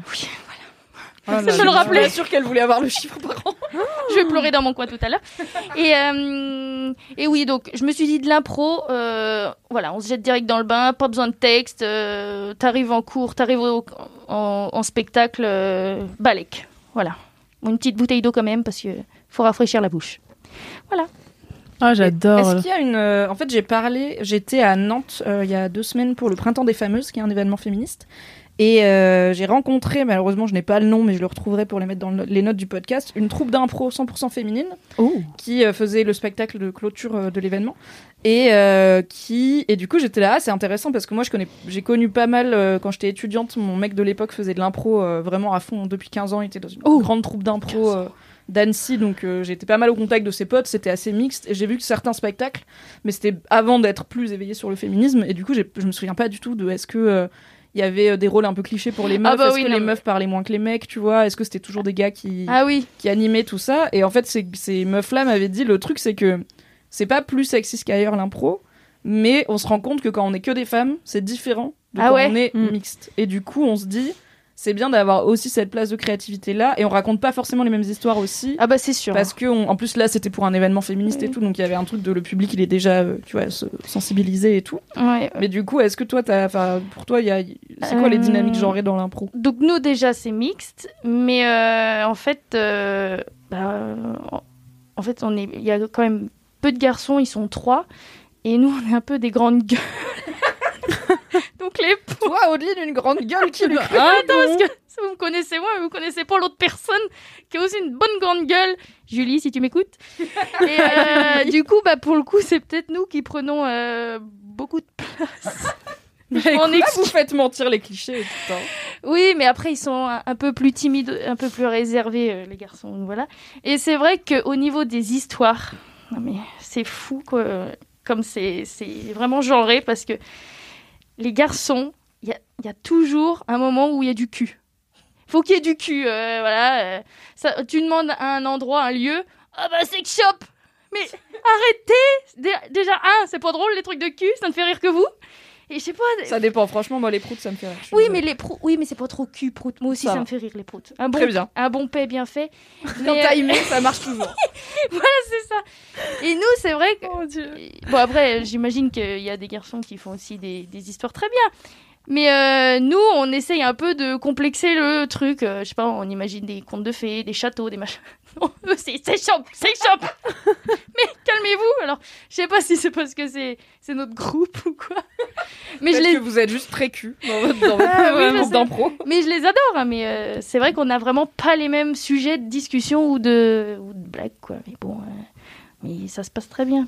Mais c'est toujours compliqué de faire de. Enfin, surtout quand t'es dans une dynamique d'impro et une troupe avec pas Ouais. mal de monde et un public un peu varié, de faire des dîners. En fait, l'humour, c'est beaucoup de clichés. L'humour se Ah bah, repose mm, énormément sur les ouais. clichés, donc il faut que tu fasses rire, il faut que, que le consensus soit. Les gens comprennent la blague, à la Ouais. limite, peut-être ils rient pas, mais ils comprennent le sens de la blague. Ouais. Le sens de la blague, il est souvent dans le contexte sociétal et du coup, il est souvent genré, donc. Je pense que c'est compliqué d'improviser. Des... Enfin, je pense, moi, demain, tu me mets sur une scène, tu me dis, il y a quelqu'un qui va te parler, faut que tu lui répondes de façon marrante et que tu inventes une situation. Je suis pas sûre que je vais être hyper woke En fait, parce que dans l'urgence et dans la panique, je pense que je me, je Mais- me rabattrais peut-être un peu sur. Bah, on va au sex shop, lol. Je serais là. Au pire, on va dire God, ça va faire rire des gens, tu vois. C'est la... c'est facile, mais ça marche. non, mais en fait, je pense que tu te sous-estimes parce que, euh, quand- enfin, en fait, t'as te- en fait, le but c'est pas d'être drôle, c'est euh, le fait d'être euh, spontané. Ça va faire rire les gens parce que tu vas dire des trucs que tu, enfin, avec l'adrénaline ou quoi. Des fois, j'ai sorti des mots, je savais même pas que je les connaissais. Nonobstant. Genre joint de culasse, je me souviens d'un d'un spectacle où j'ai sorti ça, je me suis dit mais qu'est-ce que c'est que ce truc?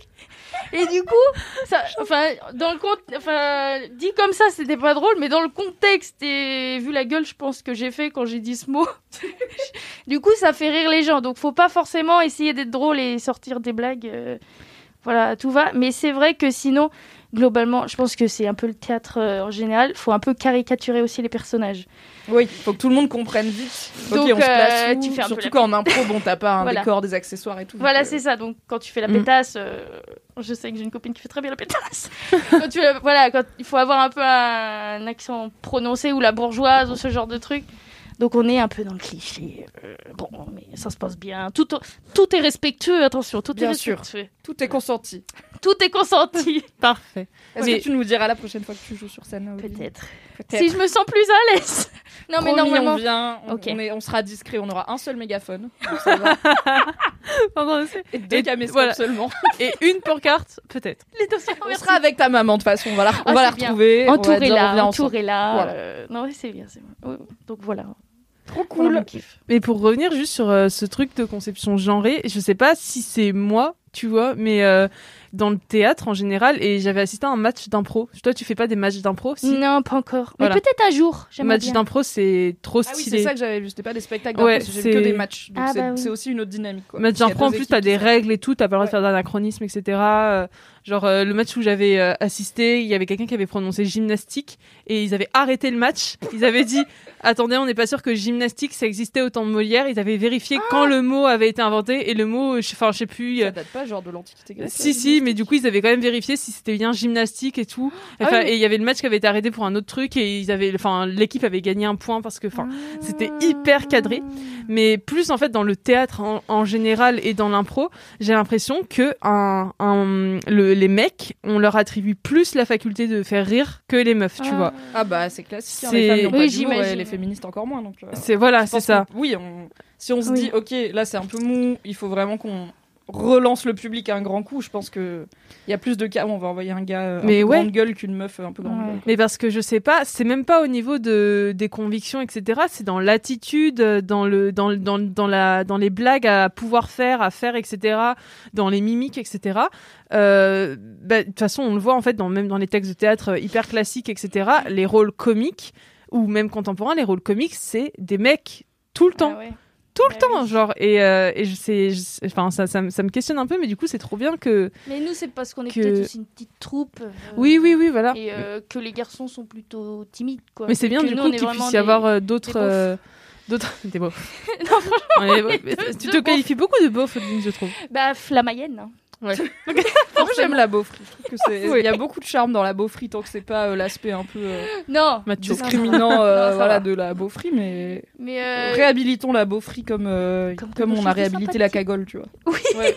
Allons-y. t'as raison. puis la beaufrie euh, c'est très citadin de parler de beaufrie quand même hein. Oui, oui.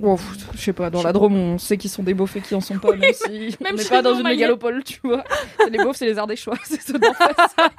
Désolé les Ardéchois, je vous aime, c'est joli chez vous, même si vous avez beaucoup de chèvres et pas de Mais j'avais demandé aux meufs de la troupe La crème de d'impro. marron. Pardon. euh, crème de marron en Ardèche, oui, tout à fait. C'est Aussi. genre ma passion. J'adore euh, l'Ardèche rien que pour ça. Écoute, je vais chez mes parents dans une semaine, même je pars Ah bah, jeudi si soir. ramènes, si je euh. trouve de la crème de marron, je te ramène de la Oh crème. mon dieu. Oh mon- Recouvre-moi de crème de marron. Fantasme. Je veux Ce sera en off, du coup. Pardon, je me suis égaré. J'avais demandé à la troupe de meufs, est-ce qu'il y a des blagues qui sont pas reçues pareil quand les meufs le- les font et quand les mecs le- les font? Parce qu'on a dîné ensemble, euh, donc on a eu le temps de discuter un peu, et elles m'ont dit, ouais, tout ce qui est, alors un peu les blagues sexuelles, et toutes les blagues un peu physiques, genre on se rend ridicule, on monte notre cul et tout. Tu sais, il y a tout ce Ouais, truc de, genre, ouais. j'ai beaucoup de, vu de fois dans ma vie le cul de McFly et Carlito. J'ai jamais vu le cul de Natou, parce qu'en fait, si Natou, elle monte son cul, Ouais. elle a des problèmes, tu Ouais. vois, alors que Mm. McFly et Carlito, c'est juste une vanne, c'est un cul de mec, c'est pas sexualisé, c'est juste rigolo et ridicule.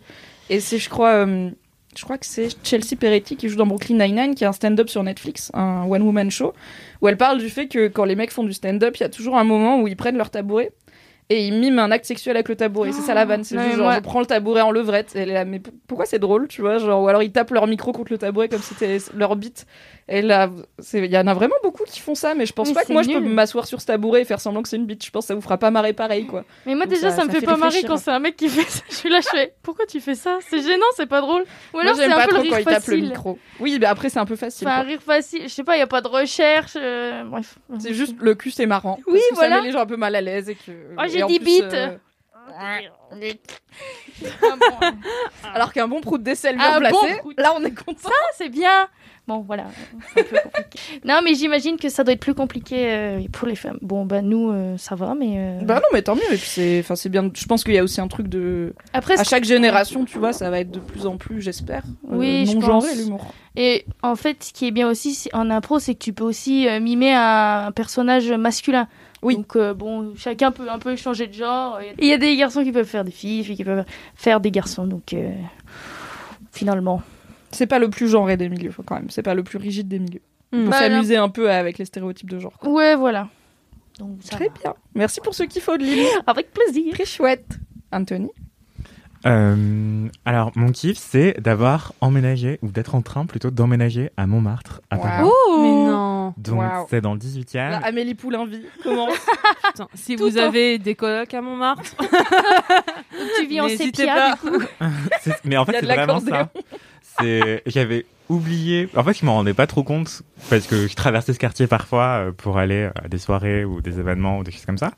Mais j'y ai jamais vraiment vécu euh, la vie quotidienne. Et là, ça fait quelques jours que je suis en train de m'installer là-bas. Et c'est vraiment, oui, euh, le quartier de Paris, sans doute le plus filmé de, Ah de, ouais. de France. Et, euh, et surtout de pas. Enfin, oui, non, je me répète. Mais c'est vraiment, tu vis dans une carte postale. Que Ah ouais. Le monde entier fantasme. Mm. Parce qu'ils ont vu Amélie Poulain, parce qu'ils ont vu La Môme, parce qu'ils ont vu. euh, Voilà. Plein de films, en Emily in fait. Paris, il faut le. On peut, on peut Ah pas oui. ne pas parler crois in qu'elle- Paris pendant ce kiff. Est-ce qu'elle vit à Montmartre Je sais Elle pas, vit pas à Saint-Germain-des-Prés ou... Je sais pas, j'ai Ah oui, non, regardé. mais si elle vit dans un truc un peu rush. Je crois qu'elle Ah vit oui. rive gauche, mais euh, dans le cinquième ou un truc comme ça. Euh, et quoi? Vit rive gauche. Pour les Vraiment. non parisiens, c'est le sud de la Seine et c'est les quartiers plutôt riches, euh, cossus, euh, familiaux, euh, avec euh, des appartements encore plus chers que dans Oui. le reste de Paris. Là où Montmartre, c'est tout au nord, du coup, c'est dans le 18e et c'est plus populaire. Malgré le côté que ce soit très touristique, enfin très Et- fantasmé, ça reste accessible, tu vois. Effectivement. Et j'avais envie de dire qu'il y a deux Montmartre, mais bon, euh, je suis là depuis euh, 48 Mon analyse de Montmartre. non, mais c'est genre, en fait, en gros, je, enfin, faut pas que je donne trop de détails, mais euh, pour aller euh, au bureau à Mademoiselle, euh, je marche un peu longtemps de là où j'habite vers la marque pour aller jusqu'à à des Poissonniers, donc il y a 15 minutes à pied. Et Là, il y a tes stalkers qui sont en train de faire un rayon de 15 minutes autour de la marque Colincourt. Tu vas retrouver devant chez toi. Et en fait, en descendant, je traverse genre une première partie du côté de la marque qui est vraiment euh, tous les gens qui- que je croise sont blancs, euh, bourges euh, de ouf. Et dès, dès qu'ils arrivent près de Marcadet, bon après c'est un peu moins le 18e, enfin c'est plus vraiment c'est le 18e mais c'est plus vraiment Montmartre. Bah en fait, c'est beaucoup plus populaire, beaucoup plus métissé, beaucoup plus bruyant et tout. Enfin, et du coup, c'est vraiment deux Montmartre différents et le choc est drastique quoi. Et justement hier, par exemple, moi je j'ai été invité à une soirée euh, paris- une soirée parisienne, demandez à vos parents.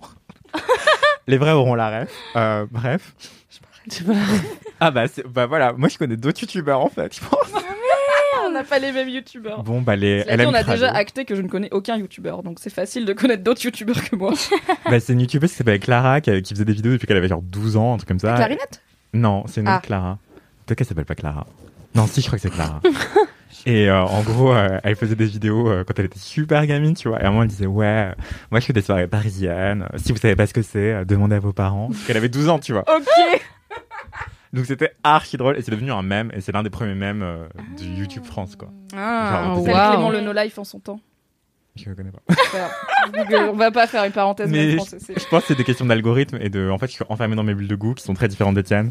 Oui. Et moi, c'est des youtubeurs et youtubeuses un peu lifestyle euh, et pas du tout humour ou, euh, ou je sais pas ce que tu regardes d'autres. Mais McFly et Carlito, je connaissais pas avant d'arriver chez Mademoiselle, tu vois. Enfin, Mais non. Ah oui, quand même. Mais Ah moi, non, j'ai connu il y a pas pas. si longtemps que ça. Enfin, non, quand ils ont fait un truc avec Macron, mais je me suis même pas intéressé à ce truc. Je me suis dit, on s'en fout. Enfin, Ouais. Ouais, mais quand même, 7 millions bientôt là.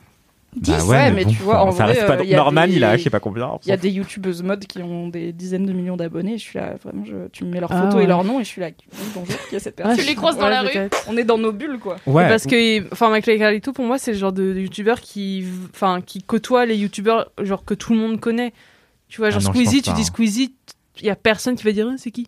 Et comme il côtoie Ouais, ça Squeezie. dépend en vrai. Bah, en euh, vrai, je regarde jamais de vidéos Squeezie, je crois que j'en ai jamais vu. hein. Je pense que ma grande sœur, pas si elle sait que c'est Squeezie, tu vois. Et elle a deux ans de plus que moi, mais c'est juste qu'elle sort pas les couilles du YouTube français. Euh, Ouais, c'est vrai.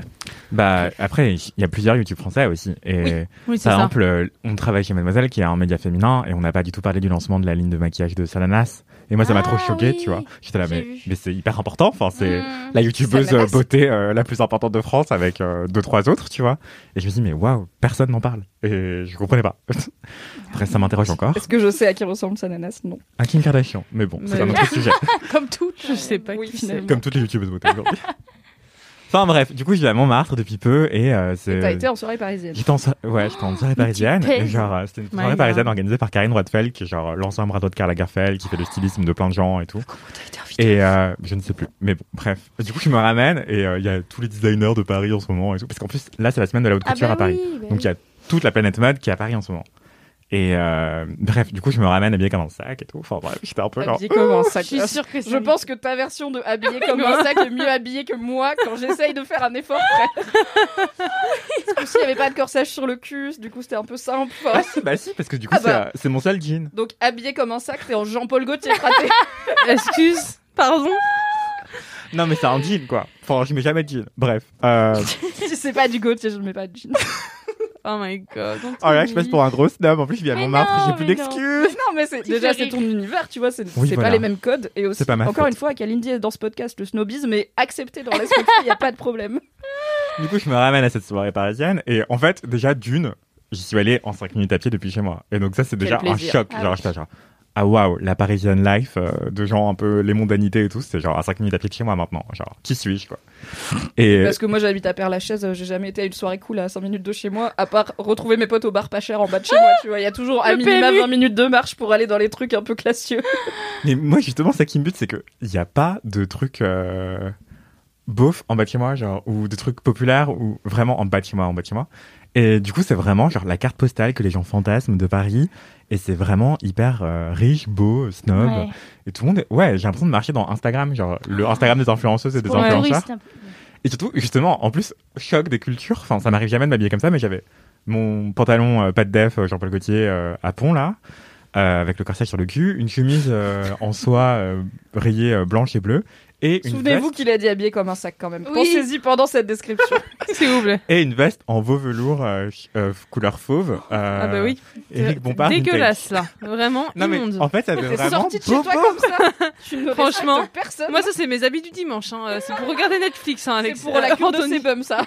C'est pour la cure de sébum. Non mais ça faisait vraiment bobo parisien en fait. Et j'étais là genre mais qui suis-je? Ça a changé. Et du coup, je me ramène, moi qui m'habite plutôt genre hyper sombre d'habitude et tout, genre hyper dark, bref. Et je me ramène et je me suis je me rendu compte en arrivant que tout le monde était en pâte d'œuf. Et, Oh, euh, waouh. et je me suis dit, j'ai rejoint le côté obscur. Tu es l'un d'eux maintenant. Voilà. Enfin, presque. Enfin, un intrus parmi les autres. Oh non, tu fais ton premier pas, c'est bon, t'as le pied dans la porte, tu vois. Voilà. Donc mon kiff, c'est de vivre à Montmartre et de me prendre pour un Parisien. Et je surjoue la caricature et c'est très drôle. Bah. Oui, j'allais Et- dire, est-ce que ça te motive? Parce que moi, quand je suis arrivée à Paris, donc je suis pas très touriste et fantasme de Paris du tout. Moi, je vais à Paris parce que le travail est à Paris, c'est ma seule raison. Mais j'ai eu des petits moments, mon premier été à Paris, où genre j'allais prendre un café en terrasse. Ce que je ne fais jamais dans ma vie, je bois du café chez moi, tu vois. Genre quand Bah, c'est moins cher, ouais. j'allais pas en terrasse. Mais juste là, j'étais en mode. Petit café en terrasse, en face du Père Lachaise, avec un petit bouquin, mais juste parce que dans ma tête, c'était c'est ça qu'on fait à Paris. Et en vrai, c'était cool, tu vois. Il y avait à côté, genre, ah Oui, ça peut être. Mais en fait, c'est tu irrésistible. te rappelles un peu que c'est quand même une ville qui fait rêver plein de monde et t'es là, vas-y, genre, profite. Ouais, tu te dis, ouais, je dois saisir la chance de vivre euh, là. Parce que plein de gens en rêvent. Bah oui. Et aussi, t'es entraîné par le fantasme. Parce que c'est un mythe que tu connais aussi. Et t'as envie d'y participer parce que tu peux. Et du coup, Mm. justement, genre, j'ai une pote qui habite à 10 minutes à pied de chez moi. Et euh, je suis allé la chercher. Après, on allait à la soirée, enfin, on allait chez moi. Après, on allait à la soirée parisienne. Après, je l'ai ramenée chez elle. Et là, c'était au moment du coucher de soleil et tout, sur Montmartre. Et du coup, j'étais là, Ah, mais c'est vraiment une beau. fucking carte postale, tu vois. Et du coup, tu peux pas résister, c'est trop irrésistible. Du coup, tu regardes, tu te dis, ouais, on a vraiment de la chance, ouais, on a Ouais. la chance d'être là. Et puis, tu continues à marcher, et puis il y a trois tournages dans les trois rues que tu croises, parce que tout le monde filme Paris, et surtout ce quartier-là. Et donc, c'est n'importe quoi. Enfin, et donc, ouais, tu te sens un peu euh, volontairement obligé, et de manière très heureuse, enfin, avec enthousiasme que je le fais, de, de participer à cette vie-là, euh, du Montmartre. euh, J'ai trop hâte de toutes tes anecdotes de stars. De... Je suis rentrée bourrée, j'ai croisé un tournage et j'ai parler à encore Marion Cotillard.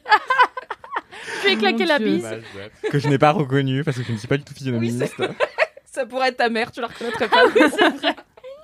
Mais pendant que je suis là, euh, je voulais. En fait, j'avais pas pensé que c'était mon kiff, mais maintenant que je viens de le retirer, je me dis que ça peut être sympa. ah, tu fais un micro-kiff Vas-y, Ouais, un micro kiff. Let's go. J'ai une pote qui a une asso de prévention contre les violences sexistes et sexuelles en milieu festif, donc euh, les mains aux fesses, euh, voire pire, euh, pendant que t'es en boîte de nuit, dans un bar ou des concerts, Ah oui, les gars qui viennent grinder sur ton cul sans bonjour, sans merde, t'es là, oui, Exactement, euh, ouais. on peut serrer la main éventuellement. Enfin, on peut envisager ça comme but, mais Nous ne sommes pas des animaux. Est-ce que t'es Noël ma mère? Non. Quoique non, cette blague est peut-être un peu touchy. Mais, euh, mais oui, voilà, c'est donc tout ça, les festivals et tout, où les mecs profitent, euh, et pas que, mais surtout, surtout, surtout des mecs, les Mm. auteurs de violences sexistes. Enfin, les auteurs de violences sexuelles. Et euh, donc j'ai une pote qui a une asso contre ça, et l'asso s'appelle Consentis. Donc consent is. Mmh. Euh, et en fait, elles expliquent ce que c'est que le consentement, surtout en milieu festif, où les frontières peuvent être brouillées par l'alcool, la drogue, etc. Et la nuit, tout simplement. Parce que les gens se disent qu'ils sont plus difficiles à reconnaître et tout machin. Donc cet asso existe depuis euh, quelques années maintenant.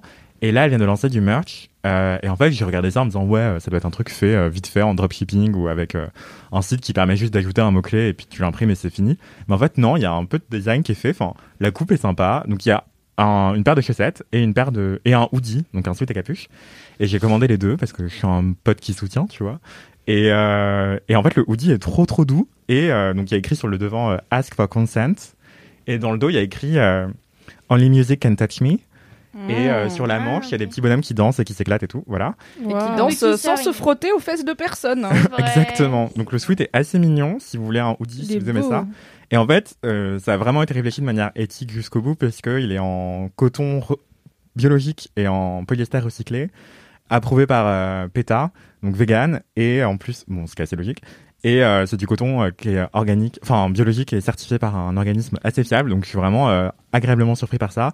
Donc voilà, c'est l'asso s'appelle Consentis. Si vous voulez vous renseigner sur les questions de consentement, etc. Ou même Bah là, les boîtes rouvrent en plus. Les boîtes euh, rouvrent. Ouais.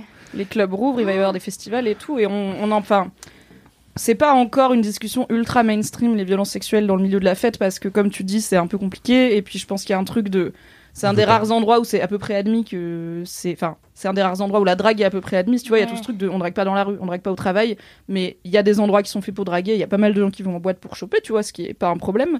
Et du coup, euh, je sais qu'on en a parlé un peu il y a quelques années avec, il y avait eu une agression sexuelle au Hellfest. Il y avait une des agressions sexuelles du coup dans d'autres festivals qui Bah avaient oui. été révélées alors qu'il y avait un peu ce côté genre les festivals c'est que la fête et la bonne ambiance et la musique. T'es là, bah, sauf quand t'es une meuf hein, quand même globalement c'est un autre, un autre sujet. sauf pour la moitié de la planète. un peu retenu je pense par le Covid Maybe. parce qu'il y avait plus de fêtes. Mais c'est cool que ça, que les assos aussi reprennent euh, tous leurs trucs de prévention et tout donc. euh, Ouais, c'est hyper bien fait, accessible, assez fun et, euh, et compréhensible. C'est de la vulgarisation sans dilution. Et euh, voilà, ça s'appelle Consent is Consentis. Euh, donc suivez-les sur Instagram, soutenez-les. Et euh, si vous voulez un hoodie, euh, leur hoodie est super cool. Trop bien. Très bien. Merci Anthony. Merci. On ira voir. Ma foi, c'est un long épisode, mais c'est pas grave. On est là, on passe un bon moment. C'est le dernier kiff, c'est le mien. Je vais faire comme toi, je vais faire un micro-kiff et un kiff. Attention. Euh, mon micro-kiff, c'est de ne pas me forcer, puisque euh, pour l'anecdote, ce week-end, mon mec euh, avec qui je, avec qui je vis en ce moment, même si on n'a pas encore d'appart ensemble, recevait des potes qu'il n'avait pas vus depuis longtemps. Et du coup, bah, ils avaient tout un programme de. En plus, il y avait la nuit des musées, de OK, on va faire ci, on va faire ça. C'est des potes qui habitent pas à Paris, donc bah, ils profitent, ils font un peu de tourisme. Et mon mec s'est dit, bah, c'est cool, on n'a pas eu trop l'occasion d'en faire avec le Covid, donc let's go. Et en fait, moi, j'avais aucune énergie sociale, d'aucune sorte. J'avais pas envie d'aller au musée, j'avais pas envie d'aller au bar, j'avais pas envie d'aller au resto. J'étais là, j'ai envie de rester en pyjama et qu'on me lâche la bite. En plus, je devais faire des trucs. Enfin, je savais que cette semaine, c'était l'enfer. J'ai des trucs tous les midis, tous les soirs. Je savais que après, je pars en vacances et j'étais là, j'ai pas envie. Et je pense que la moi, d'il y a quelques années, se serait dit, bah, fais un effort, euh, vas-y quand même, c'est la politesse et tout. Et là, j'étais vraiment en mode, non, je pas, le faire. Tellement bien. Mais à un moment, même ses potes, ils sont venus boire un coup à l'appart. Et j'étais là, salut, j'ai pas trop d'énergie sociale. Je me suis mise dans le lit et j'ai lu le long grid euh, du New Yorker sur euh, la tutelle de Britney Spears, donc c'était pas très festif. Mais vraiment, je leur ai pas parlé. Des fois, j'envoyais des messages à mon mec, tu peux m'apporter une bière? Et il m'apporte une bière dans le lit, qui est une mezzanine dans le salon, donc vraiment, je suis dans la même pièce. Mais juste, j'avais pas envie et en fait, personne m'en a voulu. Au début, j'étais un peu anxieuse, genre, je demandais à mon copain. euh, toutes les demi-heures, ça va, c'est pas bizarre, ils m'en veulent pas. Et il était là, ils s'en, foutent. hein. Oui. Enfin, un peu, no offense, mais déjà, c'est pas toi qui viens de voir. Et puis vraiment, tu les as prévenus. Enfin, c'est bon, tu vois, t'es, t'es là, juste, on- tu, n'exiges pas qu'on s'adapte à toi, donc euh, t'inquiète. Et donc je suis très contente de ne pas m'être forcée, d'avoir dit non, je n'ai pas envie de voir des gens. Et tout ça pour dire que j'ai fini par passer un samedi soir toute seule, ce qui ne m'est pas arrivé depuis un petit moment. Et ça t'a fait du bien. Ah, c'était bien, c'était très bien. vrai que c'est très Voilà, bien. J'ai commandé des nouilles sautées aux oignons et je me suis Oh. dit, je vais aller binger un truc, ça va être bien. Et du coup, j'ai cherché un peu un truc à binge, une série à binger parce que j'étais là, il n'y a pas grand chose côté nouveauté qui me hype.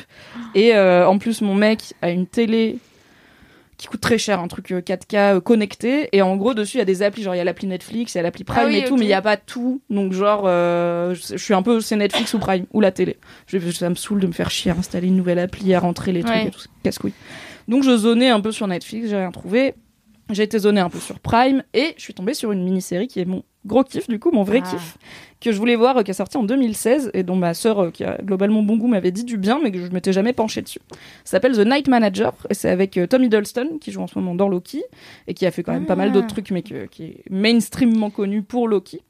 Et, pour que- être l'ex de Taylor Swift, non? C'est juste pour Ah ça bon? que je le Oui, connais, moi. Mais tu sais que jusqu'au bout, j'étais persuadée Ah, que c'était un troll et qu'en fait, il tournait juste un clip et qu'à la fin, la réponse, ce serait le nouveau clip de Taylor Swift avec Tom Hiddleston qui joue son mec. Mais quand Et en fait, non, ils ont vraiment été ensemble et vraiment, pendant, pendant deux mois, j'étais là. Elle va dire, le clip il va sortir, c'est sûr, c'est sûr, pas du tout. Donc oui, il a été brièvement euh, le compagnon de Taylor Swift, qui est franchement, congrats Taylor, parce que Tom Hiddleston est un, Oui, j'aime bien. comme on dit, tall drink, euh, drink of water euh, britannique, Shakespeare Com- Royal Shakespeare Company. Il est hyper doué dans ce qu'il fait. Il est quand même joli à regarder. il Ah oui, il est bien, joli, euh, j'aime bien. il a une vibe James Bond en moins mascu qui est quand même un peu Mhm. sympa. Mais Et il est capable de pleurer sur commande, ce qui est fascinant. Oh il y a plein d'interviews où vraiment, euh, il y a une interview chez Jimmy Fallon où Jimmy Fallon lui demande de faire un texte émouvant sur euh, bébé Yoda, donc le petit Yoda de, de- Oh. du Mandalorian. Et vraiment, il a les yeux qui se remplissent de larmes et il est là. I just, I just love baby Yoda so much. Et genre, il y a une petite larme qui coule. Je fais, mais comment il fait Enfin, les acteurs qui arrivent à pleurer, bref, Ouais, ce, sera, ce sera un autre sujet. comment-. Donc je sais qu'il joue le rôle principal de cette mini-série. Je sais qu'elle avait été hyper acclamée parce que je crois que les trois acteurs principaux, donc il y a lui, il y a Hugh Laurie qui est le mec qui jouait euh, Dr House, qui est pas mal connu pour ça, et Olivia Colman, My Queen, qui est une actrice britannique qui joue dans The Crown, notamment euh, La Reine d'Angleterre, Ah, et qui a joué dans Broadchurch et qui a joué dans plein plein de trucs et que j'aime beaucoup. Donc les trois acteurs principaux ont gagné un Golden Globe, je crois, ou un Emmy pour euh, cette série qui est euh, une hyper prestigieuse mini-série. Ça pue la thune. Vraiment, à chaque épisode, je suis là, ça va le budget, quel plaisir, c'est trop bien. Parce que dans des lieux trop beaux, Ah ouais. t'as le casting, il est fou, les plans, il y, a du- il y a de la thune, il y a de la thune. Moi, j'ai- Moi, j'aime bien. C'est pareil, j'aime bien The Crown parce que je suis là. hmm, C'est beau. j'aime bien. Il y a beaucoup d'argent. Donc ça c'est c'est adapté d'un roman de John le Carré, qui est un auteur euh, très connu pour ses romans d'espionnage euh, modernes. Donc euh, c'est lui notamment qui avait fait un truc qui avait été adapté en film sous le nom La Taupe. Euh, en anglais c'était Tinker Tailor Soldier Spy. Pire nom. J'avoue, Qui est, euh, nous, la c'est taupe. En français ils ont dit, tu sais quoi la taupe Parce que c'est une histoire de, il y a une taupe dans un truc d'espionnage, donc ils se sont dit on va aller au plus simple, hein, merci. Et il est très voilà, il est très connu. J'ai pas lu ses livres, mais je sais qu'il est très respecté euh, pour ses romans d'espionnage euh, modernes. Et, euh, et du coup, je me suis dit, let's go. Dernier argument, on m'avait dit, tu verras Tom Hiddleston parle arabe dans, dans cette série. Et j'étais là, oui, kinké par cette information. Mhm. Je vous le dis tout de suite, il parle arabe une fois, parce Ah que oui. le premier épisode se, parle, se passe en Égypte, Voilà. et après bonjour. donc c'est pas non plus un bilinguisme. Mais donc le pitch, tout ça pour dire, c'est que donc c'est le night manager d'un hôtel de luxe au Caire. euh, c'est à notre époque, hein, c'est moderne. Euh, qui donc le c'est un c'est pas un veilleur de nuit c'est vraiment le manager de nuit d'un hôtel de luxe où, où t'es là euh, t'as une suite euh, qui coûte euh, 4 smic tu descends à 3 heures du matin tu dis bonjour je voudrais un tartare il est là bien sûr et t'as un tartare tu vois Oh. il s'occupe de toi du coup c'est un concierge enfin c'est un, un manager de nuit dans un hôtel Ah oui. Au moment du printemps arabe, donc ça pète un peu au Caire et tout, c'est tendu. Euh, les gens de l'hôtel, ils sont là, on aimerait bien rentrer chez nous, monsieur, parce qu'on est trop riches pour être avec les pauvres qui veulent avoir des droits. Et du coup, ils gèrent tout ça et ils se retrouvent mêlés à une histoire de, en gros, donc Hugh Glory, il joue Richard Roper, c'est un vendeur d'armes, enfin c'est un mec, c'est un, comment dire, un armurier, mais c'est son métier quoi, c'est légal, c'est Ah un oui. milliardaire Ah qui a des entreprises de vente d'armes, mais euh, Jonathan Pine, donc joué par Tom Hiddleston, se, rend- se retrouve en possession d'informations comme quoi il va vendre des armes de façon illégale, euh, en partie pour, pour contrer l'insurrection populaire, et il se dit oulala, euh, oulala. Et donc il contacte, euh, lui il connaît des gens à l'ambassade parce qu'on comprend assez vite qu'il a fait l'armée, lui, et qu'il a fait, il a été en Irak deux fois et que à mon avis il n'était pas simple troufion parce que on va se rendre compte très vite qu'il est très fort à- pour tenir sous la pression. Donc il les fait passer à l'ambassade britannique en mode je pense qu'il faut quand même que des gens soient au courant de ça. Nani nana, mais tu me cites pas, tu dis pas que ça vient de moi et tout. Bref, chez Gans, évidemment il se retrouve mêlé à tout ça. Et donc Olivia Colman, elle joue une meuf euh, qui travaille pour le gouvernement britannique euh, dans la lutte contre euh, voilà, le- la vente d'armes illégales, le terrorisme, je sais pas trop comment dire ça, mais bon, Mhm. c'est son, vraiment son métier. Et elle, elle est obsédée par faire tomber ce milliardaire parce qu'elle sait que c'est un connard, mais elle a rien contre lui pour prouver que euh, oui, il fait bien ses deals parce que tout est hyper caché. Donc elle se, elle se dit, ok, il y a un mec qui s'est retrouvé en possession de ces documents. Et du coup, il accepte, le mec joué par euh, Jonathan Payne, de rentrer undercover dans l'organisation du, du méchant, donc de- du milliardaire, pour euh, essayer d'avoir accès à des informations qui pourraient prouver ce qu'il fait. Et du coup, c'est six épisodes de moi en PLS de stress sur mon canapé Ah parce que franchement Hugh Glory joue hyper bien. C'est pas un méchant caricatural genre euh, Haha, les pauvres n'ont pas le droit de vivre je vais en tuer un comme ça pour le plaisir. Il a aussi une relation amoureuse avec une meuf qui est jouée par Elisabeth Debicki qui est la très grande blonde qui est dans Tenet de Christopher Nolan notamment si vous avez vu Tenet c'est le même personnage c'est Abusland Nolan il a vu The Night Manager il a dit je prendre ça je le mets hop là c'est une compagne de mec très riche euh, mais très dangereux qui euh, est obligée de rester avec lui en partie parce qu'elle a peur et en partie Bah oui. parce qu'il y a un bail avec un enfant où euh, elle a besoin de lui pour pouvoir gérer son enfant. C'est vraiment la même personne, le même look, la même actrice, c'est Abuseland. Et donc bah, il y a cette femme aussi qui veut que Jonathan Pine ne veut pas trop mettre en danger. Et euh, Richard Roper fait, mais on sent qu'il aime sa meuf. Il a un fils, euh, on sent qu'il tient à lui. Enfin, c'est pas voilà, c'est pas un, Ah oui, un c'est pas un grand caricatural. ou- Oui, d'accord. Mais par contre, il fait hyper peur et tu sens vraiment que si le mec il se rend compte de ce qui se passe, Il le bute. mais Tom Hiddleston, c'est du hachis parmentier, quoi. C'est dead, mais c'est dead. Et avant, il va vraiment lui faire sortir tout ce qu'il sait, sur qui c'est qu'il aide et tout. Et même Olivia Colman, qui est tranquille dans son petit bureau avec pas trop de budget, en soi, euh, si, vous voulez, danger. si vous voulez lui faire du mal, il pourrait, tu vois. Il a vraiment ce genre de pouvoir. Il a des hommes de main, euh, il a des mecs où t'es clairement en mode. Lui, c'est le gars qui torture des gens, du coup, très clairement, c'est pas juste un garde du corps. Donc j'étais hyper tendue, mais j'ai trop kiffé. Ça faisait longtemps que j'avais pas été happée comme ça par une histoire. Et euh, je sais pas du tout à quel point c'est réaliste, est-ce que ça pourrait arriver. Et puis bon, il y a un peu des bails, des fois ils disent oui, il a fait transiter ça par une boîte offshore. Et je suis là, ok, dès que ça parle finance offshore, je comprends Perdu. jamais rien. J'ai vraiment regardé toute une série sur le blanchiment d'argent, j'ai toujours pas compris comment ça marche de blanchir de Ah, l'argent, mais oui. tant mieux. Après, à quoi ça servait surtout C'est bah parce que quand t'as de l'argent il- Tu peux pas illégalement gagné, il faut le faire re-rentrer dans le système parce que des fois les billets ils sont marqués et juste t'as genre Oui. telle somme qui a, tu vois, oh il y a hmm, quelqu'un a volé 100 000 dollars. Si t'arrives à la banque deux jours après Oui, en disant j'ai trouvé 100 000 dollars euh, de Je ma l'ai vieille déposé. tante sous son matelas, je vais les déposer. Tu vois, il y a deux trois alarmes qui vont s'activer. Du coup, L'idée c'est de le faire passer dans des business légaux pour qu'ils le remettent en circulation. Du coup, t'en perds une partie dans le processus, mais t'as toujours plus que ce, ce, que avec, ce avec quoi t'avais commencé. Et tu peux l'utiliser. Tu Et tu peux le mettre dans des vrais comptes en banque. un Voilà. Une fausse boutique. Et lui, de c'est un milliardaire, donc du il y a coup. des bails. Il y a l'ancien casino, la place de Clichy, qui a été fermé pour ça. Oui, un ça se fait beaucoup, beaucoup dans les C'était un casinos. énorme, Bah, dans euh, Ozark, euh, qui est la série sur le Ah, blanchiment ouais. d'argent, le mec ouvre un casino justement euh, pour Ah blanchir oui. de l'argent. Et du coup, bon, voilà, je comprends pas tout au bail de compte offshore, mais je crois que John Le Carré est quand même connu pour un peu de, enfin, pour se- ses connaissances géopolitiques et le fait que, voilà, il bosse un peu Ah, ses pense. romans. Il y a un petit bail de suspension de, cré- de crédibilité où, même si on sait que le personnage de Tom Hiddleston a fait l'armée et tout, il y a quand même des moments où je suis là, mec, t'es tout seul dans un environnement très dangereux, t'es déjà très calme, enfin, vraiment, tu mens très très bien et très très vite, et puis, vraiment, des fois, il fait des trucs, je suis là, ne prends pas ce risque. De- pourquoi tu prends ce risque? Tu vas mourir si te trouvent, ils vont te découper, arrête de faire ça et je vais pas, je vais pas mentir, les personnages féminins sont pas incroyables, à part Oui. Olivia Colman, qui est super, qui est vraiment. euh, en plus, elle était. En fait, c'est un rôle masculin dans le bouquin, et euh, c'est un vrai rôle de. euh, no bullshit, euh, je sais ce que je veux, j'y vais, je suis un chien de Décideur, chasse et ouais. tout. Et, euh, et en fait, euh, Olivia Colman, déjà, c'est pas un mec. Et en plus, au moment du tournage, elle était enceinte. Donc, elle était là, bah, en fait, enfin, je suis enceinte, c'est un mec. Et c'était, t'inquiète, bah, maintenant, c'est Ah une meuf ouais enceinte. Et du coup, il y a Oh, deux, trois personnes, des fois, qui lui disent, oh, quand même, dans ton état et tout. Elle fait quoi, à mon état? Laisse-moi.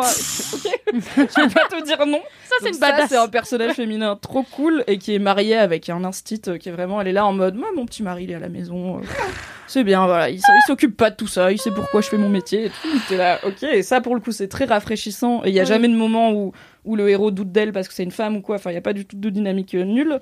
Après, euh, il y a un peu ce syndrome James Bond de. Il y a quand même 90% des femmes qui croisent le héros qui veulent le pécho immédiatement. bah, Je suis là, ok, Tom Hiddleston, c'est lui, mais C'est une toutes, toutes ces femmes déjà prendraient un risque en couchant avec. Et puis, en vrai, elles ont peut-être autre chose à penser. Tu vois, vous êtes pareil trois fois dans votre vie, euh, tout le monde est tendu. Enfin, c'est pas la prio d'aller ken, mais on va dire, ok, l'énergie du désespoir, le stress, des gens très luxe. Et du coup, par contre, comme il y a tout le pognon, genre vraiment, il y a tout un épisode qui se passe dans un des logements du milliardaire, mais genre le truc, c'est un fort du, 17e siècle, je pense, sur une île à Majorque. Et t'as plein de plans en drone autour de l'île. Mais moi, bien trucs les qui trucs sont magnifiques. Je suis là, oh là là. Gatsby, c'est beau. Gatsby un peu, ouais.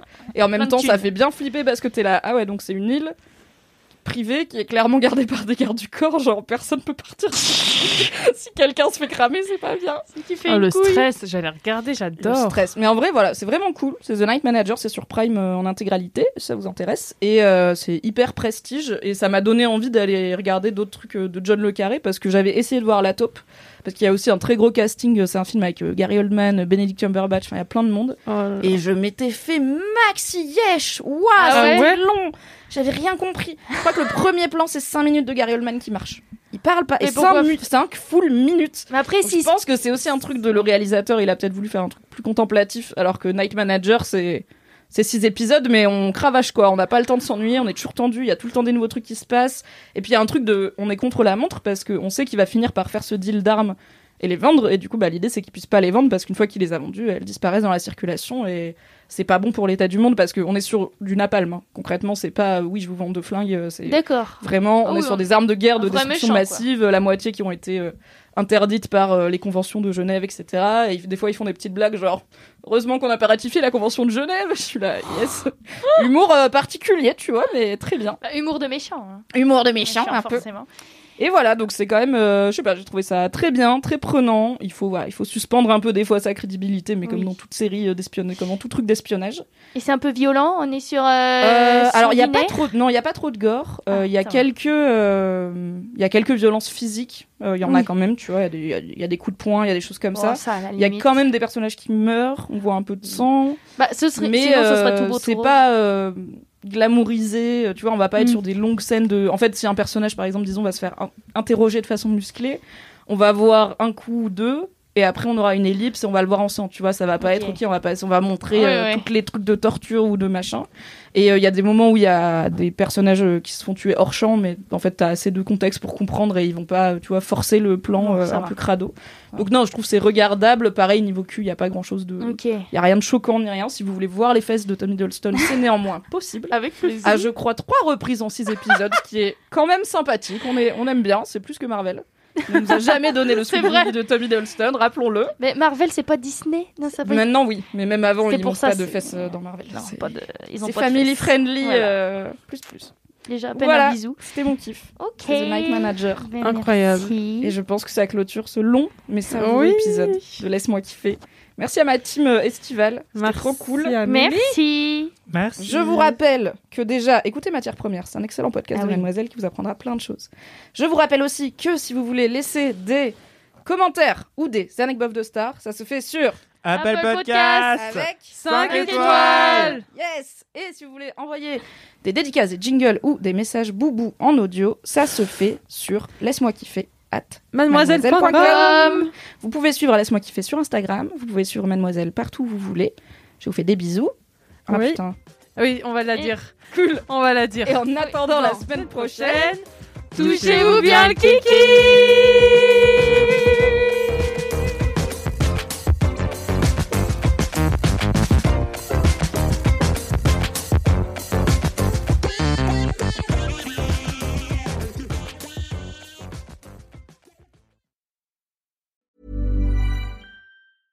When it comes to your finances, you think you've done it all. You've saved, you've researched, and you've invested all that you can.